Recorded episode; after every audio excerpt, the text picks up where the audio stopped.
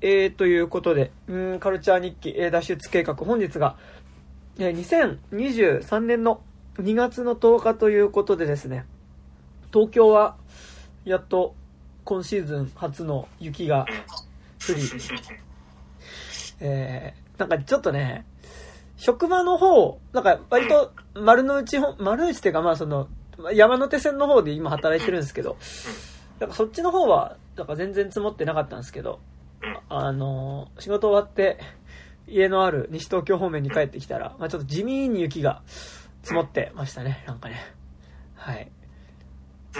高島君方面はいかがでしたか？あ、もう結構、結構降ってます。もう3センチぐらい。ああ、マジっすか。うん、あ、いいですね。いや、いいのかわかんないな。もう、あの、昼間、あの、あれですね、雪かき仕事でずっとしてましたね。ああ、なるほど。なんかさ、あの、結構、関東圏、まあ、と東京近郊で、でも結構局所的に雪の降る量違うよね、かなりね。うんうんうん、あ僕、埼玉、ちょっと内陸の方なんで、はいはいはい。うん、降る降る、降る、降るときはね、結構あれですよね。なるほど、なるほど。というわけで、えー、まあ、そんな感じの、えー、そんな感じでございますが、えー、本日は、まあなんでしょう。あの、個人的に割とメキシコ麻薬戦争ものが好きだというのがあり、まあ、ちょっと結構チェックしていた作品で、えっ、と、母の聖戦という映画について、えー、喋っていこうかなという感じでございますが。じゃあ、あらすじいきますね。はい。えー、あらすじ、これ公式サイトからです。はい。えー、メキシコ北部の町で暮らすシングルマザー、シエローの一人娘である10代の娘ラウラが犯罪組織に誘拐された。冷酷な脅迫者の要求に従い20万ペソの身代金を払ってもラウラは帰ってこない。警察に相談しても相手にしてもらえないシエロは自力で娘を取り戻すことを胸に誓い犯罪組織の調査に乗り出す。そのさなか、軍のパトロール部隊を率いるラマルケ中尉と協力関係を結び、組織に関する情報を提供したシエロは、誘拐ビジネスの闇の血生臭い実態を目の当たりにしていく。人生観が一変するほどのおぞましい経験に触れながらも、行方知れずの最愛の娘を探し続けるシエロは、いかなる真実を手繰り寄せるのか、てんてんてんてんてんという、えー、映画でございますが。まあ、そうですね。なんか結構個人的には2023年、なんか一番最初に結構楽しみにしてた映画みたいな感じで。まあなんかどうしてもね、なんか毎年1月前半ってあんまり、なんでしょう。ちょっとこう、年末にやった、なんかこう、年末年始に家族で見に行ける系の、なんか対策系映画が、まあちょっと劇場ででんでんとかかってて、まあだから、去年今年で言うと、まあアバターウェイオブウォーターが多分その筆頭にあり、まああとファーストスラムダンクと、まああと、スズメの戸締まりあたりがまあずっと劇場でかかってるみたいなね、状態で、なんかそんなに新作映画、まあなんか、個人的にはあんまりんこれはっていうのってあんまりなんか年末年始かかんないことが多いんですけど、まあ、なんかその一発目としてすごい結構楽しみにしてた映画で、まあ結構、えっと、まあ、そんなにたくさん見てるわけじゃないけど、やっぱメキシコ麻薬戦争を題材にしたいくつかの作品の中でもちょっとこれは、なんか今まで見たものの中にはあんまなかった視点の話だったなっていう感じで、とても面白かったんですが、え高島君どどうでした？今回、これ。あ、でも、なんだろう、あのー、なんだろう、映画の語り口自体はそんなにこう自分の好みのタイプの映画ではなかったんですけど、はいはいはい。でも、あの、やっぱ題材の、あの、なんか、やばさというか 結構悲惨な感じっていうのが、は、なんかすごい、そこはすごい興味深く見たし、なんかね、あの、犯罪っていうと、なんか、日本でも結構、その波が来そうな感じはあるじゃないですか。そうね。まあなんかちょうど、くしくも2023年の今頃だと、まあその、ね、関東、関東近郊で、まあその、強盗殺人っていうか、が、まあ同じ手口の強盗殺人が、まあ連続して起こっていて、あのー、まあ、その犯、実行犯たちっていうのがどうやらこう SNS 上で、その、まあ、闇バイトっていう形で、まあ、その、SNS 上で知り合った人に、まあ、指示を出されてその犯行を行っていて、で、その犯行を行ってた人たちっていうのが、まあ、通称ルフィと 名乗って、まあ、自称ルフィと名乗って、まあ、その、指示を出していて、で、その人たちっていうのが、まあ、日本じゃなくて、フィリピンの刑務所の中に行って、で、フィリピンの刑務所は、なんか中で、こう、ちょっとこう、多少賄賂を積めば携帯電話が使えるっていうところで、まあその、フィリピンの刑務所の中から、まあ指示を出して、その、えー、まあ非常にむごい手口で、その、要は犯罪ビジネスを行ってたっていうね。で、っていうことがあって、まあなんでしょう。ちょっとやっぱり、こう、うん、個人的にはそういうところからもなんか国の衰退みたいなことは思ったりするわけ、なんかやっぱですけど、で、なんかやっぱちょっとそことリンクする感じっていうのはめちゃくちゃしますよね。うんうん、いや本当になんかすごいリンクしちゃって これからこうなっていくのかなっていうのはねなんかすごい思ってしまいましたね。そうですね。でなんかまあちょっとそれを思う時になんかそういうことを思う時にいつも俺が思い出すのはやっぱりボーダーラインシリーズ、まあ、ボーダーラインって映画の、まあ1と2とあって、まあ、その1作目のラストで、その、ベニチオ・デルトロを演じる、まあ、その、まあ、元検察官の男っていうのが、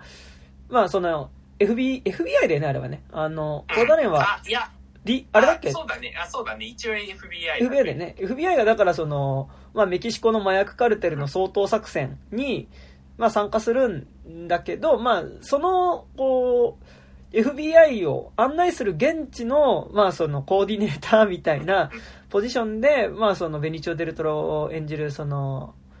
まあ、謎の男っていうのが出てくる。さらっとまあネタバレして元検察官って言ってたけどさ出てくるんだけど、まあそ、その彼っていうのが、まあ最後その主人公の FBI の女性に言うのが、その、お前らはまだその人権が守られている、その壁の内側に戻れっていう、まあ要はその、まだアメリカ本国は比較的まだその法律っていうものが機能していて、まあ人権っていうものが守られてるだろうと。お前らはそこのまあ、壁の内側に帰れと。で、もうここはもう、法律っていうものがまあ機能しなくなった世界なんだぜ。で、そこで俺、あの、俺たちは生きていかなきゃいけないっていうことを、まあ、その、ポーダーラインシリーズの一作目でベニチオ・デルトロが言ってて、まあ、なんかすごいそのことっていうのは、なんかこう、なんだ、その組織だったむごい犯罪みたいなことがね、なんか起こるたんびに、やっぱりその、すごいもう、いわゆる司法みたいなものが、こう、機能しなくなってたり、あるいはもうなんかその、司法っていう範疇から弾き出された人たちがこう、生きていくために、やっぱそう、手段を選ばないことをしだすっていうことっていうのが、まあなんとなく今、こう、世界のリアリティとして、なんか、割と身近なところに来てるんだなっていう感じは、なんか思うわけで。まあ、てかまあその、ボーダーラインシリーズのね、あのー、監督、監督っていう監督だったり脚本やったりしてる、えっと、あの人、えー、テイラー・シェリダン。テイラー・シェリダンはやっぱ一貫してそのイズムというか、やっぱりその国っていうものが衰退していくときに、やっぱりその全員を、全員の生命っていうのを保証できなくなったときに、やっぱり生きていくためにはやっぱ手段を選ばない人たちが出てきたり、まあその、本当に大事なものを、その、まあその彼らによって起こる、起こされる暴力によって奪われて、まあその悲しみに暮れている人たちっていうのをやっぱ描いてる。っていうのがずっとあり、まあなんか正直そのなんとなくそのテイラー・シェリダン的な意味での、なんかその、まあテイラー・シェリダンは、そう言ってるわけじゃないけど、まあ、まあ、そう言ってるのか。その、まあ、一連のそういう作品の中でやっぱ新しいフロンティアっていう言い方をしていて、だからそれは、その、ね、アメリカを例に出して言うと、その、最初国がアメリカっていう国がその要は白人の国として作られていく手前のところでやっぱりまだその移民たちが移民たちっていうかまあそのアメリカにねそのイギリスから白人たちが来てさ国を作っていく中でまだ西部劇っていうのはその最初期のやっぱりその先住民もいるしで越してきた白人たちの中でもやっぱりそのまだ法律っていうのがうまく機能してないから、むごいことを、まあ、力で奪うみたいな、奪い、奪われるみたいなことが行われてるっていう、まあ、その、力こそが、その、す、すべてのなんか世界みたいなフロンティアっていうのがあったわけだけど、テレビ劇ではそういうのが描かれてたりするわけだけど、なんかそれがやっぱちゃんとこう、さ、国、国っていうか、ちゃんと司法制度にのっとってさ、国になってったものがもう一回こうダメになってっちゃった時に、あれこれもう一回フロンティアに逆戻りしてねっていうのが、まあなんかテイラー・シェリダンのなんか多分、あの、現代のフロンティア三部作っていうのはね、なんかそういう意味であるんだと思うけど、なんかちょっとそのリアリティは別にテイラー・シェリダンの作品を飛び越えても結構あるなみたいなことは結構思ったりするわけで、ね、なんか、まあ、今作も正直そう、そういう リアリティだし、なんか、これは、ああ、なんか、メキシコっていうのは恐ろしい国だねっていう、なんか感覚では、なんか急にちょっとこう、今の2023年の日本だとやっぱちょっとなんか見見えないなみたいなところはね、あったりもするところはあるんですけど。で、やっぱ今作はその、テイラー・シリダンはやっぱそのジャンル映画としてやる上で、やっぱその、プレイヤー、一応のプレイヤーとして登場人物は一応のプレイヤーになれるわけだけど、あの、今作に関しては本当に一番下の下の人が出てくるから、プレイヤーになれない、プレイヤーになるなれずに、ただ搾取されるだけの人っていう、か人からの視点だから、よりやっぱその残酷さみたいなのがすごい際立ちますよね。うん。だし、なんか多分、こう、まあ、漠然とマフィアものだったり、その、実力犯罪もの、マフィアもの実録犯罪ものとか、まあ、西部劇とか、まあ、なんかその、こう、まあ、力のある男性主体のそのパワーゲームみたいな話っていうのは、まあ、映画ってジャンルにおいてすごいたくさんあるわけだし、あって、で、なんかそういう作品を結構、まあ、僕は好んで見てたりするわけですけど、なんかやっぱこう、その作品の中で絶妙にこの視点、まあ、この視点自体はあったかもしれないけど、そこの人が主人公になって、まあ、要はその、今、ね、高島君言ったくれたことと同じだけど、要はその、搾取される側の一市民の視点っていうのは、まあ、ほぼほぼ出てきたり、視点というかそのキャラクター自体は出てくるけど、そこが掘り下げて描かれるっていうことはなかったし、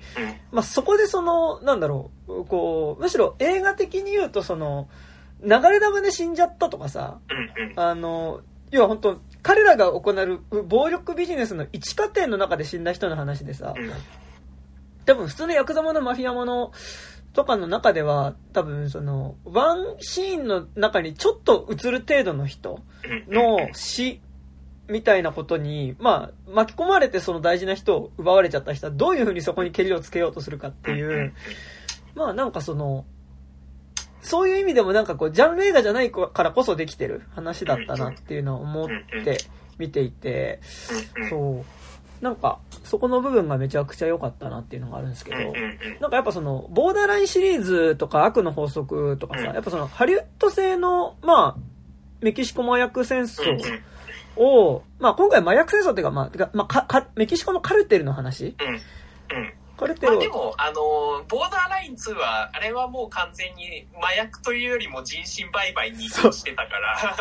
まあ、ほぼやっぱやってることは一緒というかね。そうね。だから結局、なんかやっぱメキシコがさ、まあ、俺映画と、なんかなんだろう、メキシコ麻薬戦争の闇みたいな本を読んだぐらいでしかあんまり知らないんだけど、まあ、あれもあったな。なんだっけ？あの、ナルココリードっていう、あの、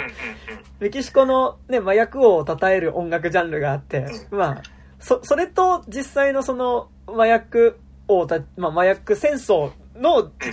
実情と、まあ、それを主題にした音楽、ジャンルが流行る、流行ることによって、まあ、よりそれが、その、麻薬戦争を加速させるというか、まあ、そこに参加さする若者たちを増やしてるみたいなね、ドキュメンタリーとか見たりしてますけど、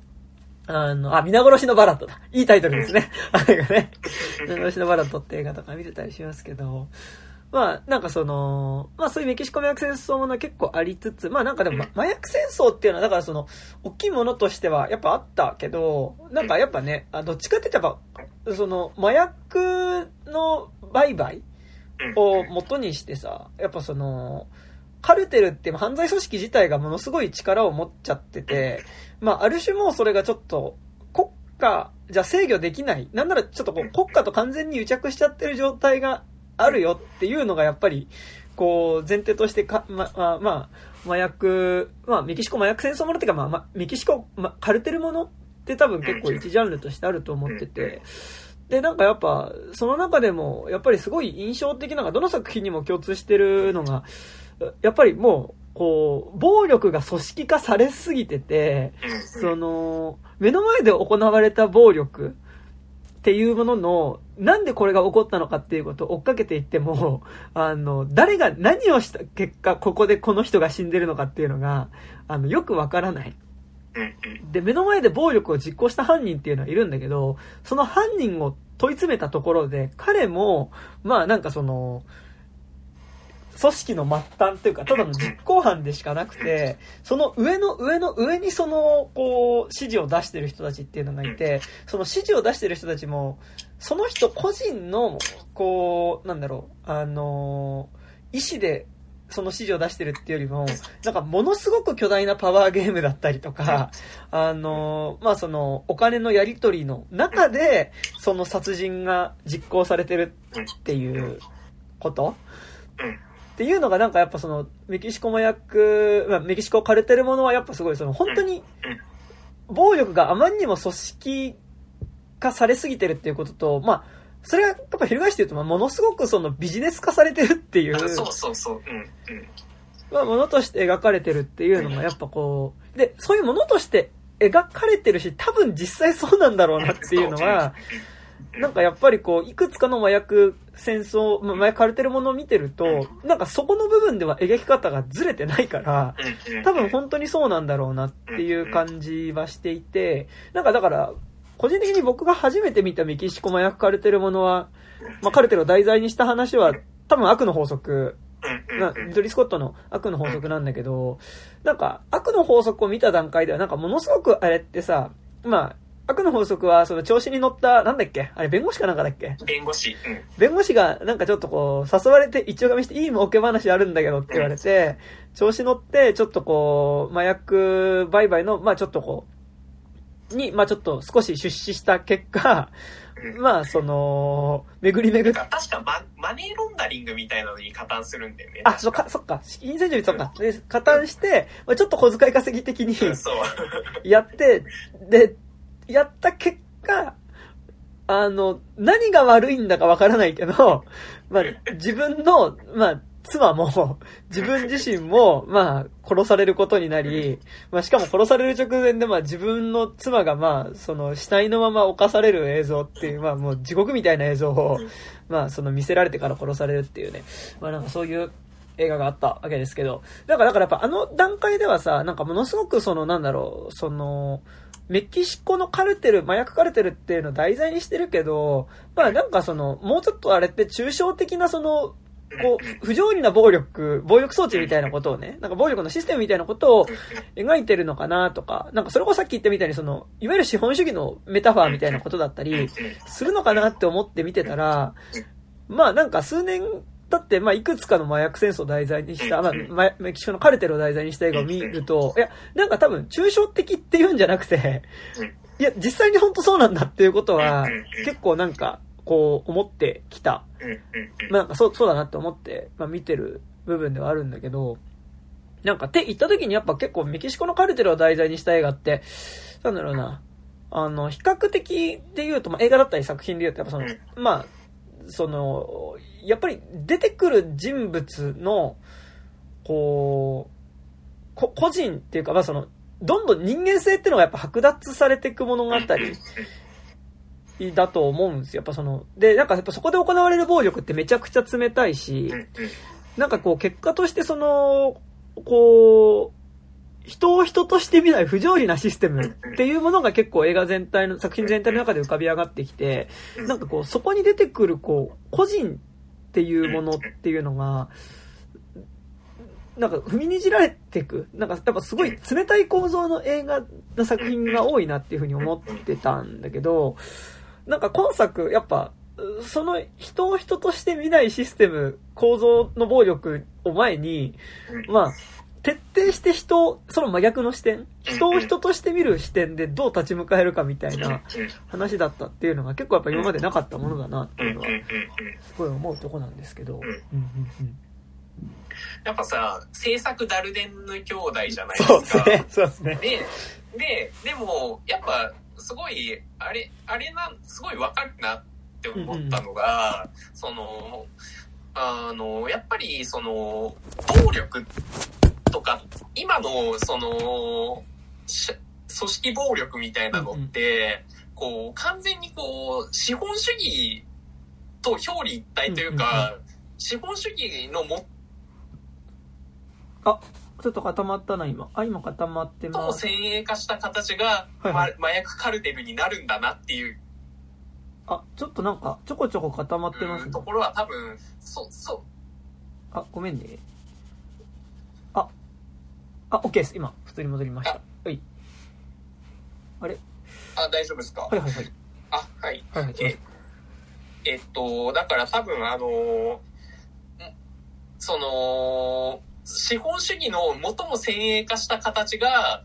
あの、カルテルっていう暴力装置に行き着くっていうのは多分なんか、ところを多分、こそ、その、ダルデンヌ兄弟的な、あの、語り口で、語り口というか、その、作品のあり方みたいなところでやってると思うんだけど、やっぱ、あのー、さ、さっきもさ、その、国の衰退って言ったけどさ、やっぱりさ、その、根本になんでさ、こう、暴力、あの、麻薬カルテルとかがさ、成り立つかっていうとさ、その、多分、多分貧困っていう問題があるじゃないですか。で、多分その、社会の側、あの、資本主義っていうす、すごい、ものすごい競争原理が働いてるところの中で、その、貧困っていうものが出てきた時に、セーフティーネットがないと、うんうん、そその、社会の側の不条理っていうのがめちゃくちゃ強いくて、それをこう強制的にこう敗者にさせられるのが資本主義的な社会で、それをそのセーフティーネットによって、いや、ギリだ、まだ、まだ大丈夫っすよみたいなところがやっぱセーフティーネットだと思うんだけど、あの、それがなくなった時に、社会の側が、あの、不条理なんだったら自分たちも不条理に、あの、モラルなんて自分たちにモラルが向けられないんだったら、モモラルを持った行動をするなんて多分めちゃくちゃお人よししかしないわけで、で、そ、だからこそそのね、あの、ルフィとかみたいな。そ うそうね。苦しい。やっぱ闇バイトとかも、その、だ、まあ、すごいね、あの、こんなこと思ってないかもしんないけど、その、介護施設とかで、その、お年寄りをすごいその、なん、なんだろう、あのー、こう、面倒見て最低時給ギリギリの仕事するよりも、だったら、あいつら金持ってんだったらっていうような思考も多分ある、うん。うん、心の底に多分あるじゃないですか。うん、で、だからなんかその、社会の側が、あの、もっと、その、なんていうか、その、セーフティーネットというか、その、不条理じゃないっていう、社会っていうのは不条理じゃないっていうことを示していかないと、うん、そのモ、モラルに、モラルとかヒューマニティで行動って多分どんどんできなくなっていくから、その時にやっぱその、この、この作品ではお母さんがやっぱりその、最後までその人間的、道徳的であろうとするっていう、その行為の強さみたいなのがすごい際立ってて、そこはすごい良かったかなっていう。うんうん。ね、なんかやっぱその、基本的にやっぱさ、その、こう、ルルールを守ってても食えないっていう時にさ、やっぱその、まあなんか割と今、まあ日本もそうだけどさ、なんかその、いかにチートするかっていうかさ、その、チータした、チートしたもん勝ちだし、なんかちょっとその、チートして成功してる人が割ともてはやされる感じってあるじゃん。なんかその、地道に働くんじゃなくて、やっぱりこう、いかにそのシステムの隙間を縫って、その、まあ、多く奪って、で、その、まあなんか、こう、チートするかみたいなさ、のが、なんかやっぱこう、すごい、まあ、もてはやされてる感じっていうのはなんとなくするんですけど、まあなんかでもこの映画ってやっぱ基本的にみんなそうだし、出てくる登場人物がみんなそうだし、しかもなんかそれが一攫千金狙ってやるぜっていう感じっていうよりは、なんかもうやっぱもう生きてく前提でやっぱりそのチートしなきゃ生きていけないっていう感じが出てきてて、でやっぱなんかね、わかりやすいセーフティーネットで言うと多分この映画みんな基本的に仕事がないっていうことと、まあ、定職になかなかつけないっていうのと、あとやっぱその、警察が機能してないっていうことの二つっていうのが、やっぱり、ある気はしていて、で、なんかやっぱこの映画はやっぱその主人公の母親、やっぱ印象的なのが主人公の母親が、まあなんとかその、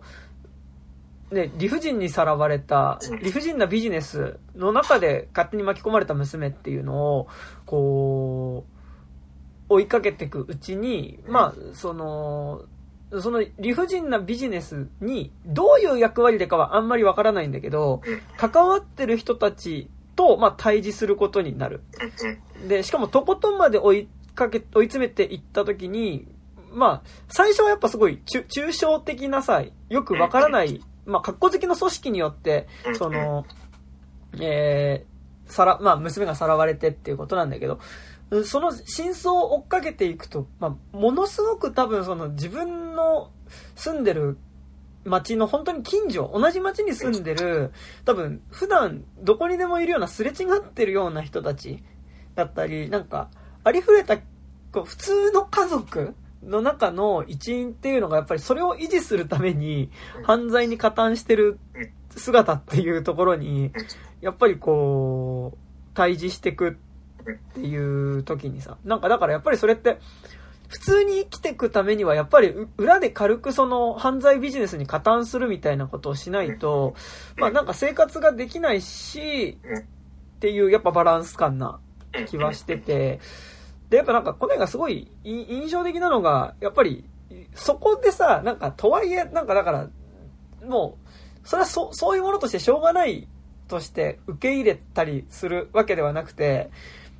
なんかもう、そ、そういう、もう、みんなこう、こういうズルをして生きるしかない。ってか、なんかこの麻薬、ある程度そのカルテルのビジネスっていうことに加担する、せざるを得ない状況じゃん。だからしょうがないじゃんっていう感じは、すごい思うわけ。なんか。で、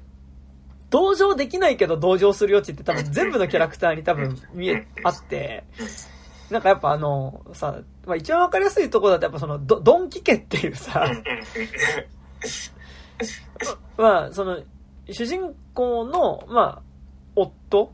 の多分その商売仲間だった人っていうのが、まあ実は、その、あるカルテルの、まあなんかその、ビジネスに関わっていて、多分、彼が、その、あそこの家だったら多分金持ってるから、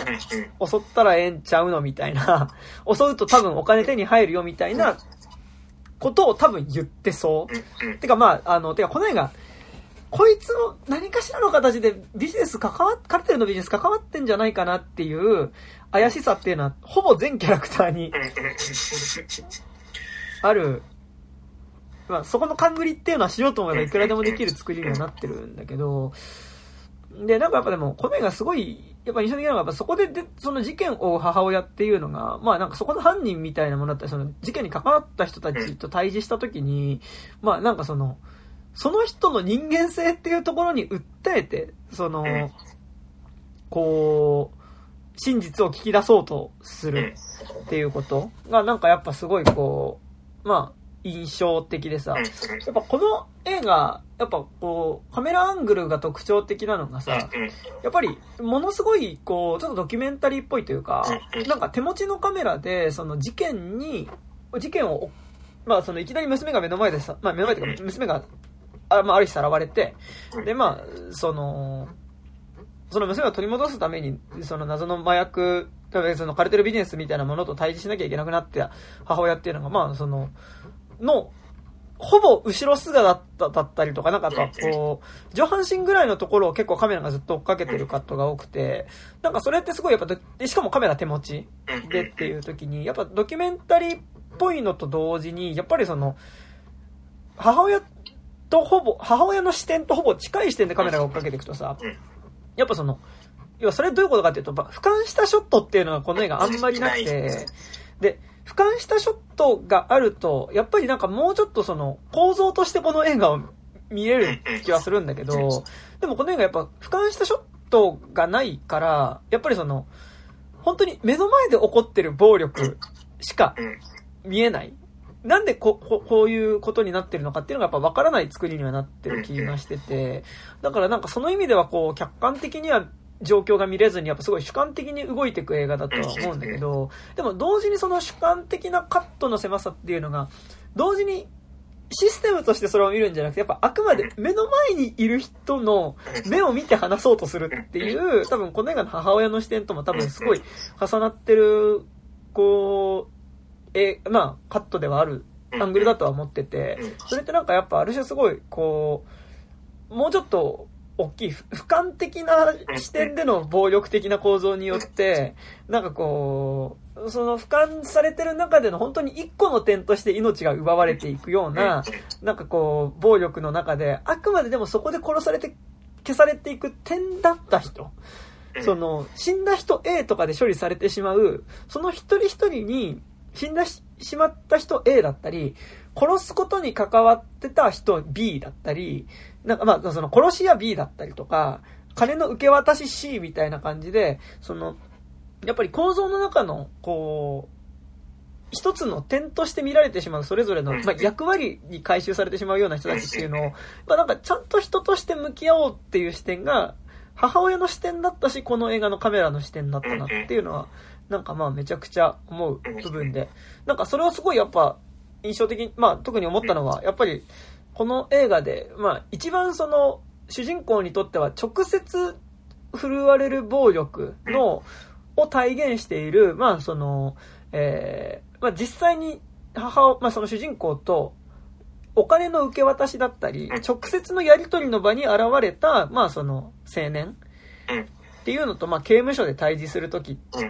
シーンっていうのが、やっぱり、そこが印まあ、そ、あの、そこが一番印象的、まあ、そのさっき言ったアングルのことを一番こう象徴してるシーンだった気してて、まあなんかその、こう、一切、こう、お前が、まあもう全然何も分かってないっていうことを、その主人公に対して、まあこ、なんで娘が帰ってこないかとかそういうことに関して、俺に何かを聞こうとしてるけど、お前何も分かってないっていう、俺はただの末端でしかない、みたいなことを言い続ける、その、まあ、実行犯その1ぐらいの人に対して、その1ですらないんだけど、多分その10とかもっとすごい大勢いるうちのただの1人でしかない人相手に、その、あなたの、その、情けに問いかけるっていう言い方を。あの、あれだよね、あの、ちょっとさ、あの、結構官僚とのやりとりみたいな感じ。そうそう。杓子定規なやっぱ受け答えに対して、だからその、こう、システムの中の受け答えとして話してる人に対して、そうじゃなくて、あなたの意見が聞きたいんだっていうね。で、やっぱこれを見てね、僕は思い出した個人的な体験がやっぱね、ケンタッキーのね、あの、レジがね、最近、まあ、あの、行ったケンタッキーでレジが無人化され、全部セルフレジ化されて、その結果、うまく買えなかったおじさんっていうのが、まあ、めちゃくちゃそのケンタッキーの店員に切れてて、最終的に店長を呼び出して、まあ、こんなんで買えるわけないだろみたいなこと言ってて、まあ、それに対して店店長は本当にもうそこで杓子定規に、あ、でもこれあの、ほんと本社が決めたことなんで、みたいな。あの、本社が決めたことなんで申し訳ないんですけどって言ってるのに対して、そのおじさんが最後に、わかった。本社のわかった。じゃあ、君はどう思うんだっていう。お前はこれは買いやすい、お客さんに対して買いやすいシステムだと思うのか、お前はどう思うんだって言ったのを、すごい思い出す。思い出しましたけど、まあ、それは置いといて、でもなんか、だから、あそこでやっぱりすごい、あの、お前の情、お前の情けにあの問いかけてるんだっていうのはやっぱりすごいこの映画のやっぱりその一貫した母親が持ってたスタンスだったし、で、やっぱこの映画すごいこう、人の、人にはどこか絶対善意があるはずだっていう気持ちで、その、まあ、娘を捜索する中で、そやっぱりその、こう、もう、そういうことが起こっちゃうのはもう、ある種日常になってる世界の中で、いやもう、そ、そ、さらわれちゃったら仕方ないよっていう人に対して、もうなんか、そういうその暴力が繰り広げられてる中でもう、ちょっと、極力自分はそこに巻き込まれないように、こう暮らしていこう。で、なんならちょっとこう、多少加担するかもしれないけど、やっぱりそれは自分が生きていくために仕方ないよねっていう形で、こう、見ないふりをするだけじゃなくて、やっぱ多少の加担も含めてそのシステムを、暴力のシステムっていうものの中に入ってる、まあ、一人一人に対して、まあやっぱりその、同じ娘、まあ、子供をさらわれた母親としてあなたにちょっと聞きたいっていうことだったり、あのー、まあ、後半、まあその、ぐ、軍、軍人にその母親が、その、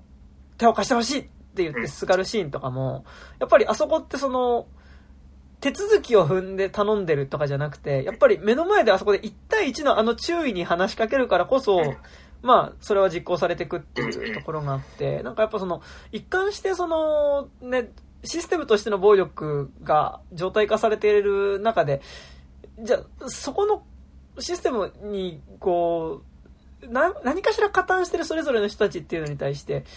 でも、それでいい、でも、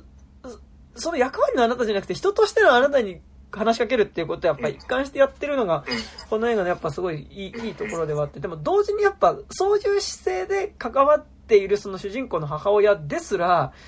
やっぱりその、暴暴力的な、まあその、人として見る問いかけじゃない問いかけの方法をする側にも落ちかけるっていうところがやっぱりこの映画のすごい部分で、まあそれは何かって言えば、要は拷問ですよね。だから、事件の真相を追うために、その軍隊の協力を得るっていうことは、なんか軍隊がさ、なんか最初さも、なんかその、こう、主人公を助けてくれるいい人っていうかさ、正義みたいな見え方するけどさ、やっぱこの映画ちょっとある程度見ていくと分かってくるのがさ、あ、もう軍隊も基本的にカルテルと変わんねえなっていうか。なんかもう、あの、なんかすごいさ、印象的なにさ、その、トラックにさ、そのマシンガン積んでさ、うんうん、あの、やつが街中をさ、こう、恣意的に走ってるっていうのがさ、何回も映るんだけど、やっぱ、もう、そういう、あ、あの、あの繰り返しでさ、もう、あ、そういうことなんだなっていうか、こいつら私たちのこと見てないよねっていう、ね、感じはありますよね。で、なんかやっぱその、一人の、その、最初主人公の話を聞いてくれた注意との間では多少やり取りできるけど、やっぱそこもどういう理屈でかわからないけど、注意、まあ、人が簡単に変わってて、で、人が変わるとやっぱりそこでの、その、それまで通じてたやりとりも通じなくなって、やっぱり割とその、その時々の本当に、その時々の本当にパワーバランスというか、状況によって誰が殺されて、こう、誰が生かされるか、みたいなことは、なんかすごいやっぱ恣意的に決められていくっていうのが、やっぱりこう、見えてる部分でさ、なんかこう、っていうのはあって、ね、なんか、なんだけど、だから、それで言うと、その、主人公がさ、その誘拐犯と、まあ、実行犯その10ぐらいの青年っていうかもうちょっと半分少年ぐらいな人とさ、対峙する直前でやっぱ印象的なのがさ、やっぱり、その青年を、もう、あ、見つけたっていうんで、見つけたっていうかまあ、自己犯どこにいるんだっていうことを、まあちょっとまあ、主人公は正直もう拷問の末に聞き出して、じゃあまあちょっと、そいつをなんとか捕まえて、さらにそいつを拷問して娘の居場所を聞き出そうとするんだけど、で、その、じゃあその実行犯を追いかけてく過程の中で、その実行犯の青年っていうのも、えっと、まあ、妻がいて、息子がいて、で、なんなら母親がいるっていうことが、まあ、て家族の団らんを見てしまうんですよね。で、しかも、で、そこの家族の団らんのところに、まあ、主人公のまあ、垂れ込みで、まあ、その軍隊が突入して、その犯人を、自己犯を逮捕するって形になるんだけど、まあ、で、そこでこう、息子が、まあ、その自己犯が連れ去られていくってことはさ、なんかもう、ほぼやっぱカルテルに自分の娘、で、でその自己犯がさらわれていくときに、その、自己犯の母親っていうのがさ、息子返せっていう風に言って、まあそこの軍、軍人にすがってて、で、その時に、やっぱりその、長男も奪って、あの、最後残された息子も奪うのかっていう言い方をしていて、やっぱこの映画、やっぱ、基本的にみんな何かしら家族の誰かっていうのは、カルテルなり軍なりに奪われてるっていう姿が、やっぱ映されて、で、あそこでさ、その、息子を奪われて、軍人に奪われて、そこの軍のトラックにすがる母親っていうのも、ほぼ主人公と一緒じゃないですか。なんか、って言った時に、なんかあそこでやっぱり主人公が、あの、実行犯と対峙するっていうところ。で、で、そこで主人公はその実行犯に対して、その、あ、あなた地獄、まあ、地獄に落ちるわよって言うと細木家族みたいな。まあそのあ、あなたはちゃんとその、あなたがした罪の分はどこかであなたの家族だったりに降りかかるかもしれないみたいなことを言うと、その犯人も同じことを返してくるんだけど、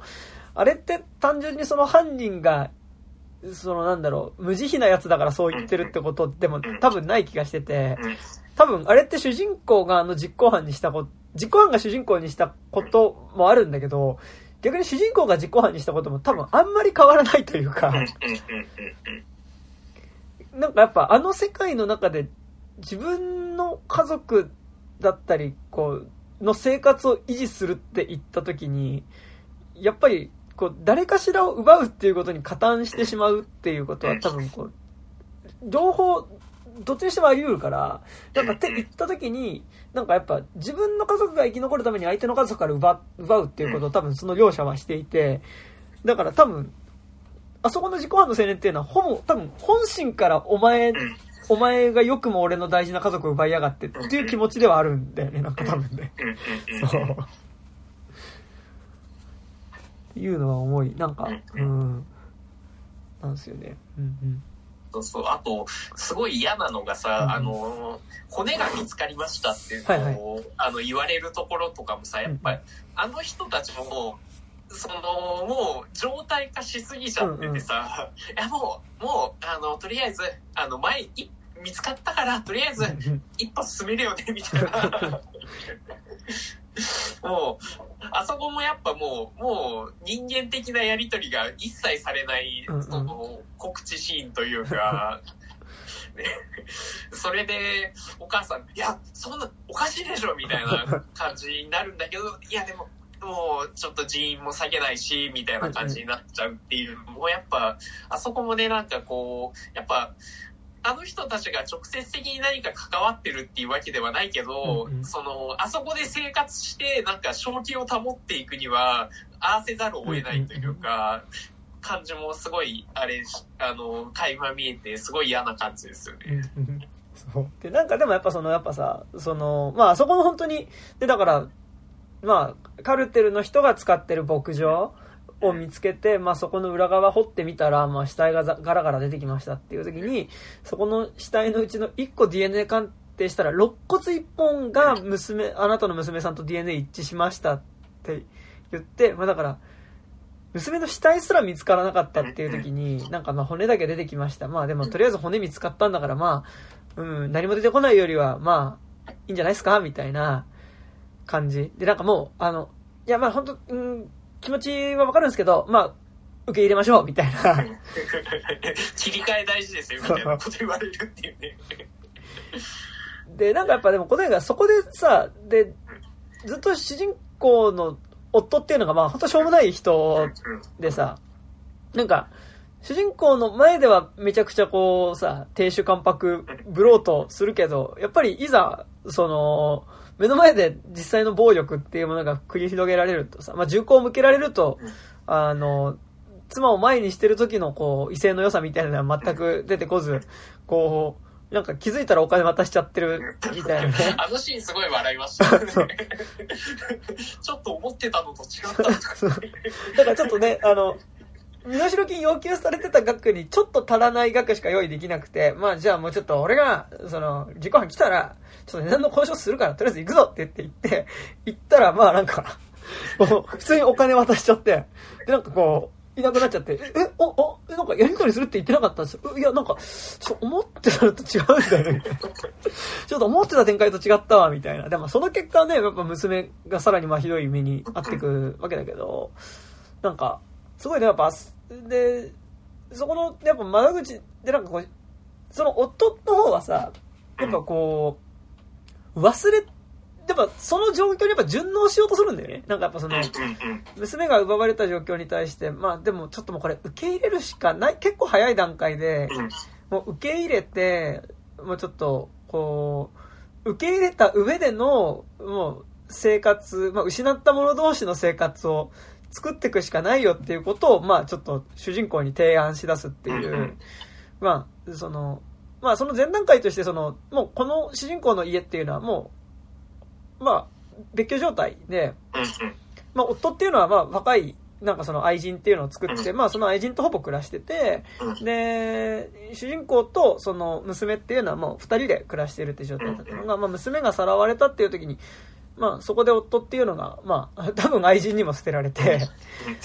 で、まあ、金がなくなったからね、身代金払うとかで金がなくなった結果、その若い愛人に捨てられて、で、まあ、なんかって言った時にちょっとこう、で、同時にやっぱ同じ辛さを抱えてるから、まあ、その、もう一回夫婦としてやり直さないかっていうことを言い出して、で、それにとやっぱもう、その夫の方はかなり早い段階で、まあ、多分もう娘は死んでるだろうな、とは思っていて、で、だからね、死んでるかもしれないのに身代金払うみたいなこと言うからね。で、なんか、だからやっぱその、どっちかというともう、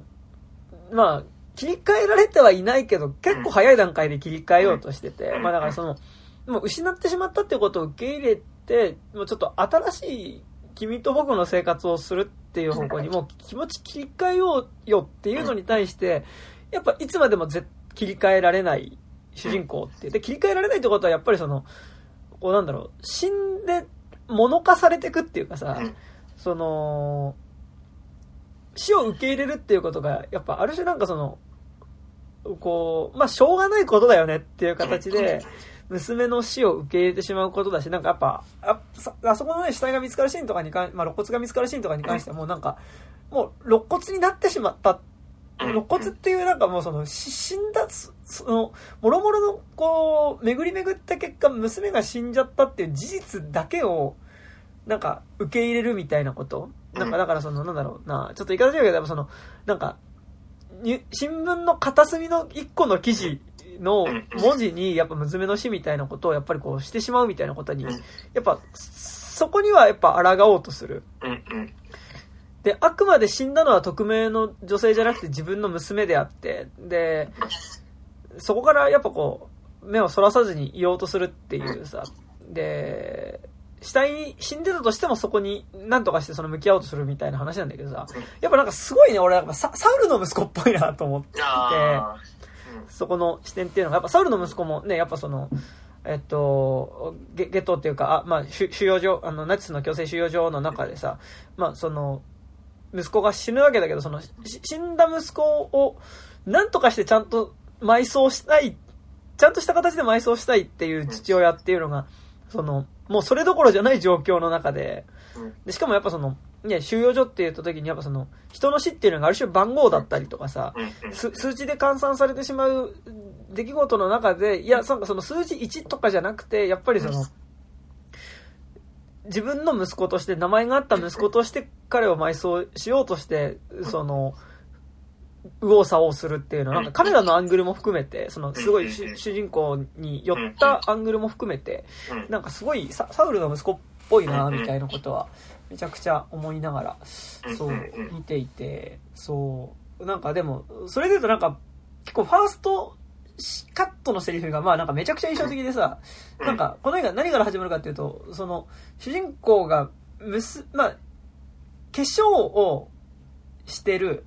娘の顔、まあ、主人公の娘の顔、アップから始まって、で、それはその、主人公の顔に、その娘が化粧を施してるっていうシーンなんだけど、でそこで何やってるかっていうと、まあ、なんかその、まあ、マニキュアかなんか塗ってんだよね。で、なんか、あマニキュアじゃない、あの、目のところになんかこう塗ってて、マニキュアは爪だね。あの、塗っててさ、あの、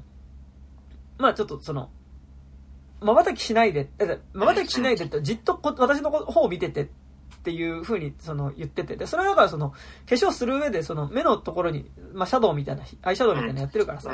ちょっと目動かさないでっていうことなんだけどさ、やっぱりその瞬きしないで私のことを見ててっていう、やっぱ最初のセリフが、多分、もう、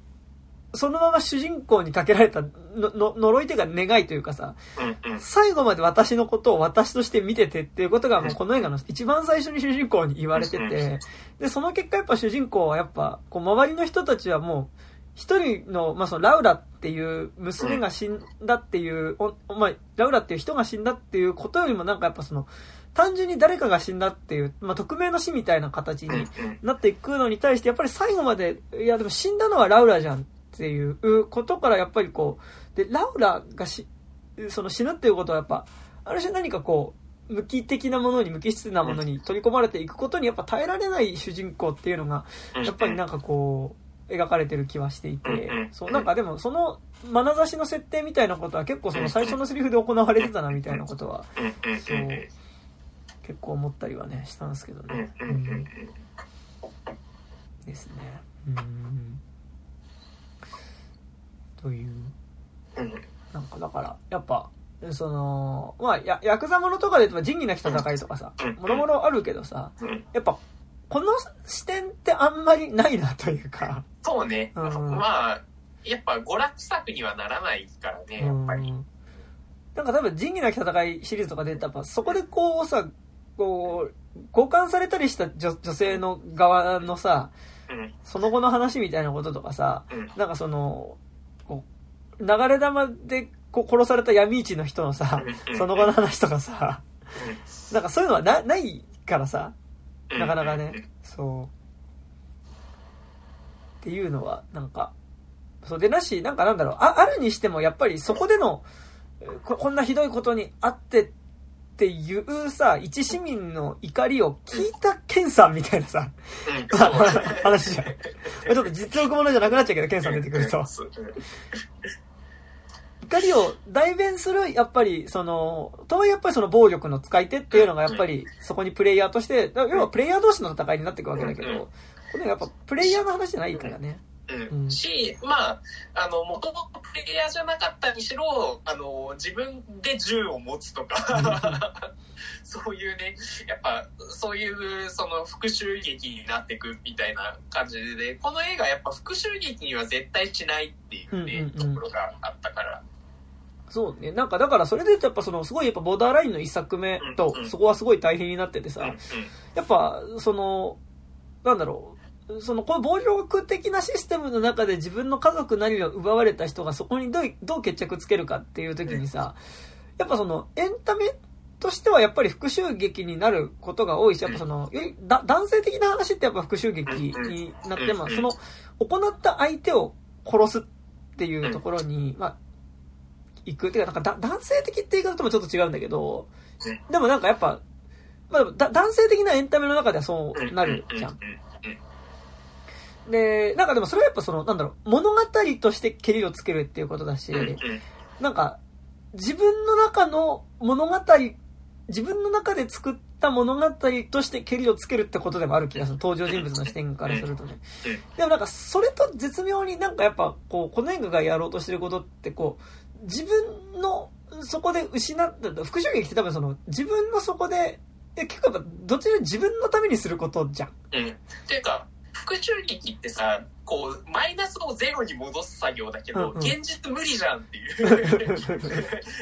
ゼロに戻んねえよっていうね。だからなんかその、視点ですね。それで、まっとうな復讐劇って、まあ大体そこに着地するじゃん。うんうん。その、まあいくら復讐を成し遂げたところで、その、もともとあったものが返ってくるわけではないし、なんか、だからやっぱその、こう、戻らないものを戻そうとする行為、まあ大体行為として復讐があって、で、とはいえでもやっぱその物語がないと、やっぱ、その、自分の喪失とは向き合えないっていう時にさ、だし、まあなんかやっぱ、だし復讐はね、なんかやっぱいいなって思うんだけど、いや、復讐はいいなってなんか面白いなって、まあ面白いのもあるんだけど、なんかやっぱ、ちゃんと奪った相手に対してはやっぱ復讐っていうかさ、その、報いをっていうのはなんかやっぱ俺は思うので、あの、それはいいと思うんで、まあいいと思って、なんか、いまあなんか少なくともエンタメ作品においてはね、それはなんかいいと思うんだけど、でもなんかやっぱ、こう、この映画、やっぱその、復讐じゃなくて、やっぱあくまでも主人公はその、娘が帰ってくるっていう、娘と再会するっていうことをやっぱり求めてるからこそ、この、まあ、暴力を行うようになっていくし、えっと、なんだろうな、えー、だからこの映画のラストってさ、誰かを殺して、結構俺ハッピーエンドだと思うんだけど、この映画って。主人公にとってはハッピーエンドの終わり方をしてると思うんだけど、その、しその、いわゆる娘をされた犯人を殺して終わりじゃなくて、少なくとも主人公にとっては、えー何かしらの娘との再会に近い出来事っていうのが、まあ、あったっぽいっていう終わり方をしてることがなんかまあものすごい、こう、いい部分だなっていうのは思っていて、だからラストカットすごいいいんだけど、まあその、まあ家の前でずっとこうぼーっと座ってる主人公っていうのが、まあなんか通りの向こうに何かを見つけたような顔顔をして、で、だんだんちょっとこう、少しずつ立ち上がって、で、顔が少しずつ喜びの顔になっていって、で、どうやら誰かが向こうから来てるっぽいっていう終わり方ではあるんだけど、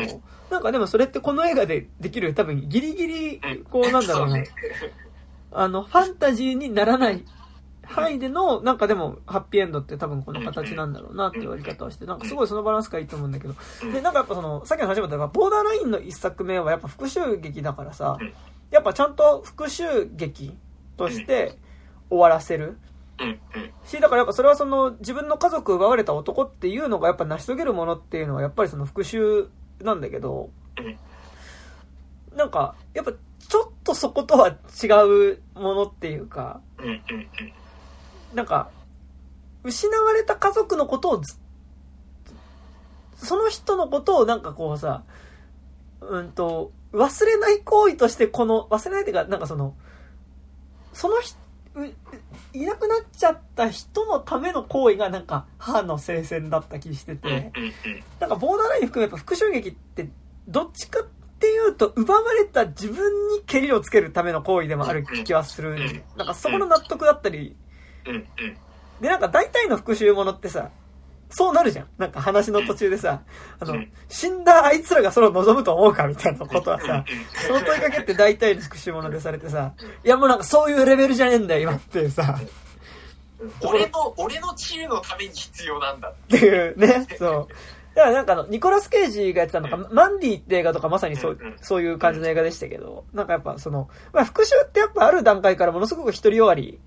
になっていく。で、なんか、母の聖戦も、まあ、ある意味ちょっとこう、ある次元からちょっとこう、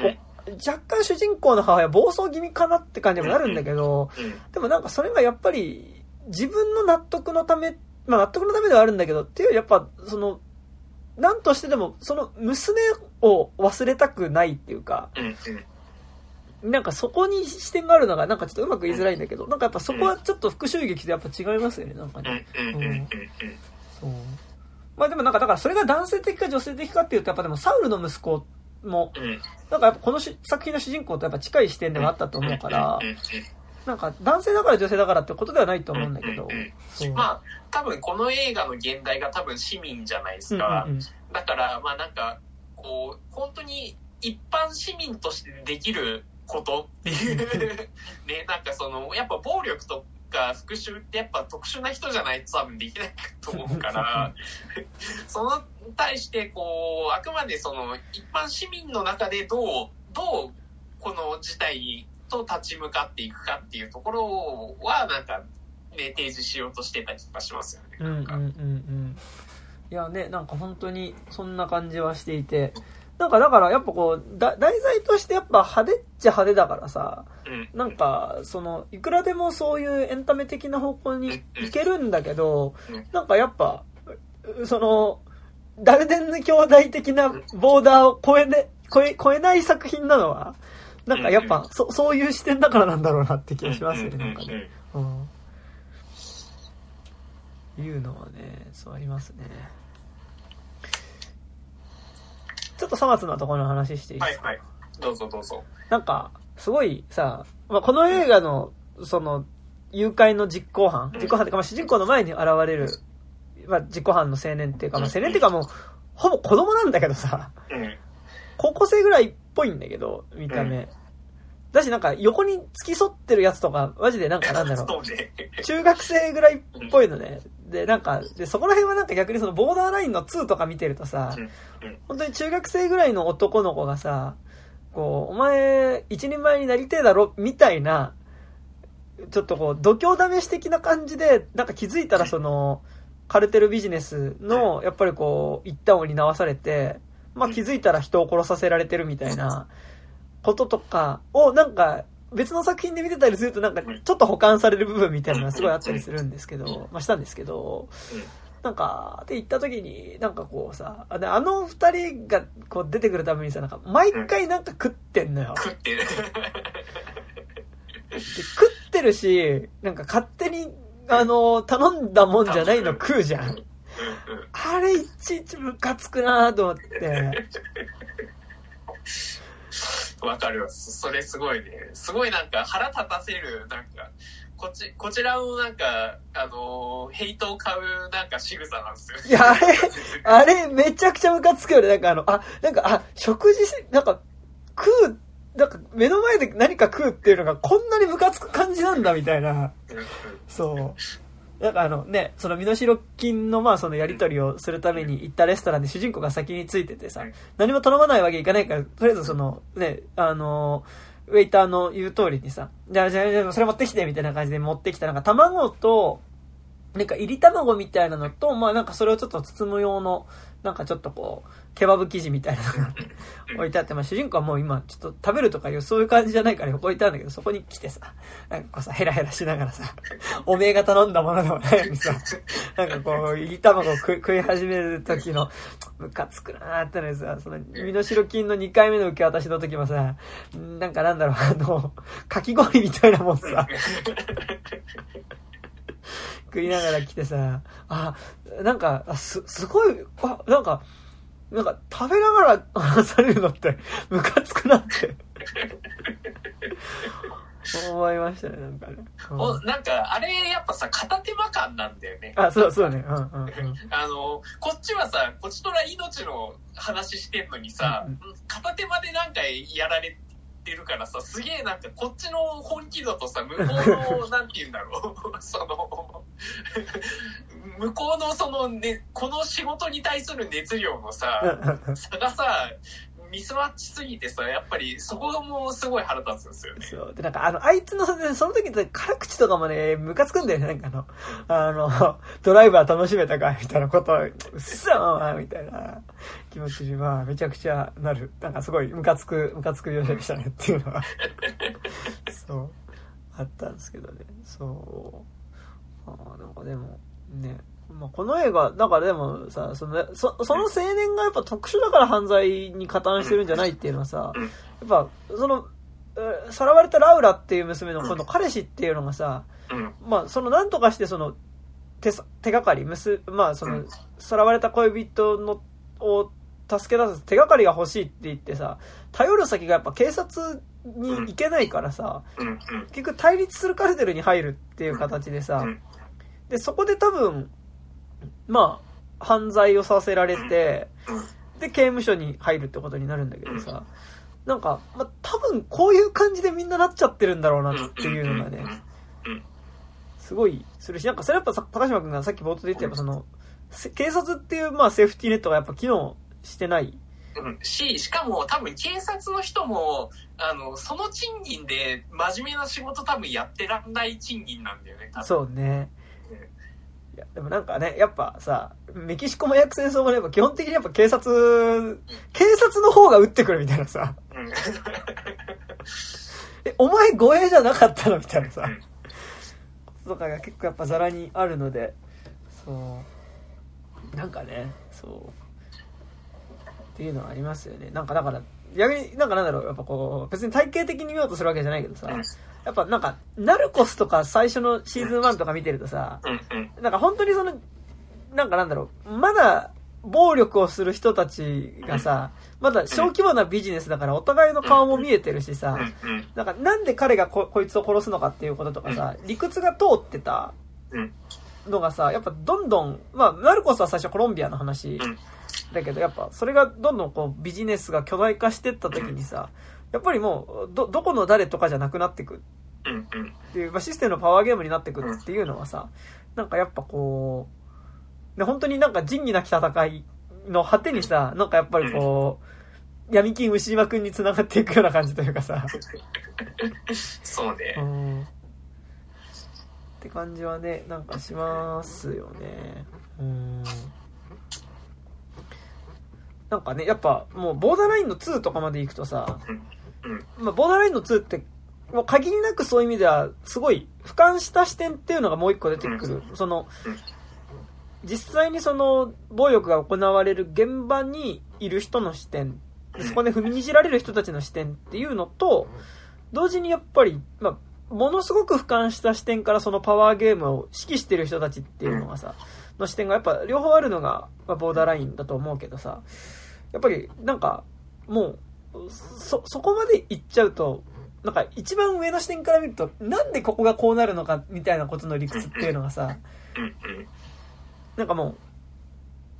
こういう言い方あれだけど、やっぱすごい人命軽視って感じがすごいじゃん、なんかあの、なんかもう、あの、あれだよね、その、頭数とししてしか見てないからさ、うんうんまあ、それぐらい死んでもいいんじゃねみたいな。まあ、まあ、まあ、利益出てる分にはいいよ、みたいな。でやっぱなんかあの、そこにいる人を人として見てない人だから出せる指示によってさ、やっぱり、りガンガンその人が死んでくっていうさ。で、それってやっぱ、ボーダーライン2の視点で言うと、やっぱりすごいその、さ、ドローンの視点なのよね。なんか。その爆弾を落とすドローンの視点っていうのがやっぱりそこだったりするから、ね。なんかだから、まあそういうものともすごい真逆な視点の映画だったなっていうのはね、思ったけどね。うん。そうそうそう。でね、なんか、冒頭の話になるけど、やっぱ、うんまあ、これはね、まあ、メキシコだからね、しょうがないね、みたいなさ、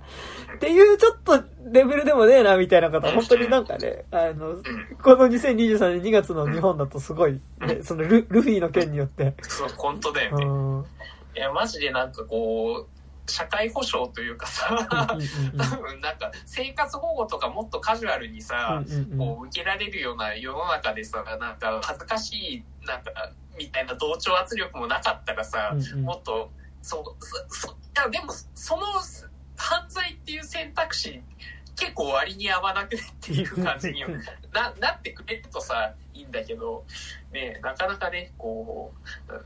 難しいっすよね。新自由主義的なうん。弱肉強食の世界、社会だと。で、なんかだし、やっぱすごいそれは、なんか末端でさ、うん。あの、やっぱり闇バイト的な感じでさ、その、じゃあ、そこで自分もチートしようと思ってさうん、加担すると、やっぱりそこで加担した人って本当に末端で使われるだけでっていう感じっていうのもさ、うんなんかすごいそれを感じるし、いやなんかでも、じゃあそれ日本だけなのかっていうとわからんけどさ、なんか、うん去年の末に見たなんかあの、なんだっけな、つ、な、罪の声だっけな、罪の声は違うか。な、なんとかの声ってなんかその、韓国のオレオレ詐欺？すっごい組織的なオレオレ詐欺の話。映画があって、なんかそれとかもやっぱすごいこう、もう、ちょっとそういう人を騙してうんぬんみたいなことが、やっぱもうビジネス化されてるみたいなものにどどう立ち向かうかみたいなうん。話だったりしてさ、まあ犯罪ビジネスみたいなことは多分昔からずっとあるはあると思うんだけど。まあでもあれだね、なんか、その、に日本、とか、まあなんか、なんだろう、日本って言い方あれだけど、まあなんかでも、最近見てるいくつかの作品ってなんかその犯罪ビジネスがやっぱ華やかじゃない感じというかさ。あのー自利品な感じっていうのは、まあだから、牛島くんとかにやっぱそこってすごい出てたりする。と思うけど、日本、日本の作品だとね、とうんうん思うけど、なんかやっぱ、こうさ、あのー、5人とかさ、うんうんうんうんなんだろう、やっぱマルサの女的なさ。なんかは、ちょ、ちょっとこう、派手さってないよね、なんかそうん確かに。の。うん。まあ、あと、僕、牛島くん結構苦手なんですけど、はいはいはいなんでかっていうと、あれって、け結局、その、あの、いやでもこれってこいつの選択だよねってあうんうんいう、うん。あの、すげえ新自由主義的なうんうん。話にも、持ってかれることがめちゃくちゃ多いかうんら、うんうん。これ、なんか、それを、なんか、これ、面白がっていいのかなっていうのは、すごい、あ、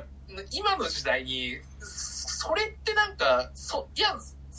わかるんだけど、でもシステムじゃね、問題っていう ところはあるから、なんかね、なかなかね、すごい、牛島、今の、いあの、令和における牛島くんの需要みたいなのも結構難しいところありますよね。そうね。なんかやっぱそのすごい、やっぱ自己責任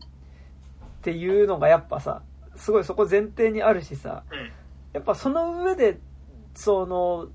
自己責任で全部が自分が選んだ選択ってなった時に、その、チートするような選択でも、なんかその、明らかに間違ってるし、ものすごい、こう、多額のベッドをしなきゃいけない選択だとしても、やっぱその選択をする方が勝ちというかさ。なんかやっぱこう、の感じっていうのはすごいあるし、なんかやっぱ、そこのベッドの仕方を間違えた人がやっぱり滅んでくっていう、やっぱそのゲームっていうのがやっぱ背景にあるっていうのはすごいね、ありますよね。ううんん。そう。なんかね、でも、そこら辺すごい、なんだろう、おお僕はね、結構その、なんだろう、わ割とそういうリリアル系のヒップホップというかさ、なんかその割と実力犯罪系のヒップホップはさ割と好きで聴いてたりするわけだけどさ、でもなんかやっぱあそこで出てくる、やっぱ歌詞の中で出てくる、やっぱハスラーっていう言葉とかってさやっぱりもうほぼそそれと一緒っていうかさ、ではあるからさ、ね、だからなんかすごい逆にその今の日本においてやっぱりああいうそのリリリアルなヒップホップっていうのはさ、なんかよりこう、なんかちちゃんとし真実味を、も真実味っていうかなんかそのなんだろうな、あうん。の、ちゃちゃんとなんか、そういう土壌だから生まれてきてる気もするし、でもなんか、ね、やっぱ本質的にやっぱそのゲームのあり方自体から、なんかそのさ、そこでいかに自分が勝者になるかみたいなことってやってもあんまり意味ないよな、みたいな。ね。まあもちろん、その意味ないよなってことを歌ってるグループもまあめちゃくちゃいる、いるけど、そう、ってのは思うよね、なんかね。うんうん。そう、というのがね、なんか、ね、思うね。なんか、ちょっとこ、まだなんかああります？あ、ちょ大丈夫です。ちょっとじゃあ少し雑雑な話の方にも移動していっていいですか？はい、どうぞどうぞ。いやなんかそれぞれなんか最近さ、なんか、うん。まあ最近見たもんの話もしつつ、まあなんか、また母の聖戦に戻りそうだったら戻るみたいな。うんでは最近見たもんの話するだったらするみたいな感じにいこうと思うんですけど、なん。か最近やっぱその、なんだろう、あのー池袋ウエストゲートパークをね、あはいはいはいはい。ネフリに入ったからさう、ん。年始にね、まあ結構見てて、てかなんか結構見ててってか別に見るつもりなかったんだけど、なんか、ね、年始とかやっぱこう、なんだろう、まあ比較的ダラッとした時間が訪れること多いじゃないですか。うん。だからなんか、まあちょっと、なんか軽く15分だけ見ようかなみたいな感じで、うん。つけたら面白くて、なんか久しぶりに見たら面白くてね、なんかやっぱ結構見ちゃった。まだ最後まで見てないんだけど、まあ結構見ちゃってて、隙間隙間で見てて。いやなんかやっぱあれすごい、やっぱ工藤館脚本の作品の中でも多分な、トップレベルで本当面白かったなと思いながら見てるんだけど、なんかやっぱすごい印象的なのがさ、まあなんかあのドラマにおいては、だから1900、2000年か ?2000 年代入ってんのかな？まあなんかだから2000年代前後だと思うんだけどさ、うん。やっぱあの映画の中ではさ、なんか、あのーこう、街の中にわけわかんない人がいるっていうことが、あの作品の中では街のあり方として全然許容されててさ、うんうん。ていうか、むしろその、なんだろう、その、なんだろうな、えっと、路上を、うん。えっと、ひ人、どうしてかやっぱ、パブリックな場所、公共の場所っていうところには、どんな人がいてもいいっていうことが、やっぱりなんか許容されてんな、あの作品ではってめっちゃ思って、うんやっぱなんかまずその主人公たちがさ、その、まああのね、作品のやっぱ一個舞台になるのが池袋の西口公園っていうさ、こ公園で、やっぱりそこっていうのが結構やっぱ何でもありっていうかさ、うん。その、寝てる人もいるし、うん。なんかまあ、その、要はなんかその、こまあ、公園には寝っ転がってたりする人がいてもいい。なんか、その風景が許容されてる感じで、うん。そこに景観とかも出てくるんだけど、もちろんさ作品の中の景観だからね、っていうのはあるけど、まあなんか、その景観もそこでそういう変な人が転が、寝転がってたりする、若者が寝転がってたりするっていうことも、まあ許容はするし、で、なんだろう、やっぱ印象的なのはその、ホームレスとかも出てくるんだけどさ、うん。ホームレスと一緒に警官が一緒にお酒飲んでるっていうシーンが出てきて、で、まあもちろんそれはね、フィクションの中だから出てくるシーンだと思うんだけどさ、なんかにしてもやっぱフィクションの中でそれがこう、その街の風景ですっていう形で出てくることってさ、うん。なんか、あまあ、どの程度あの作品が、まあ、もし原作の石田イランの時点では意識してたかもしれないんだけど、なんか、あなんか今見ると本当になんかなんだろう、こう、路上にわけわかんない人がいて、で、なんかその、やっぱ、適当にそこでも半分住んでるみたいなことをしてても、うん。許容されてる感じっていうのが、うん。なんか、あ、やっぱこれ、なんかやっぱ今だったら絶対作れないっていうか、なんか今のリアリティじゃないんだな、これっていうのが、まあ、10年、20年ぐらい前の作品。で、やっぱすごいなんかそこは感じて、うん。なんか、あ、嫌な時代になったなって超思ったんだけど。だからなんか、そう。うん、そうね、そうね、確かに確かに。で、なんかその、ね、ホームレスが寝れないベンチみたいなものは出てこないしさ、うん。そう。でも同時にやっぱ、あのドラマってなんか、やっぱ、そういう裸息というかさ、うん。うん。そういうその、まあ、なんか乱れてる場所は乱れてる場所なりに、まあなんとなく、こう、よっぽどひどいトラブルが起こらないようにこうバランス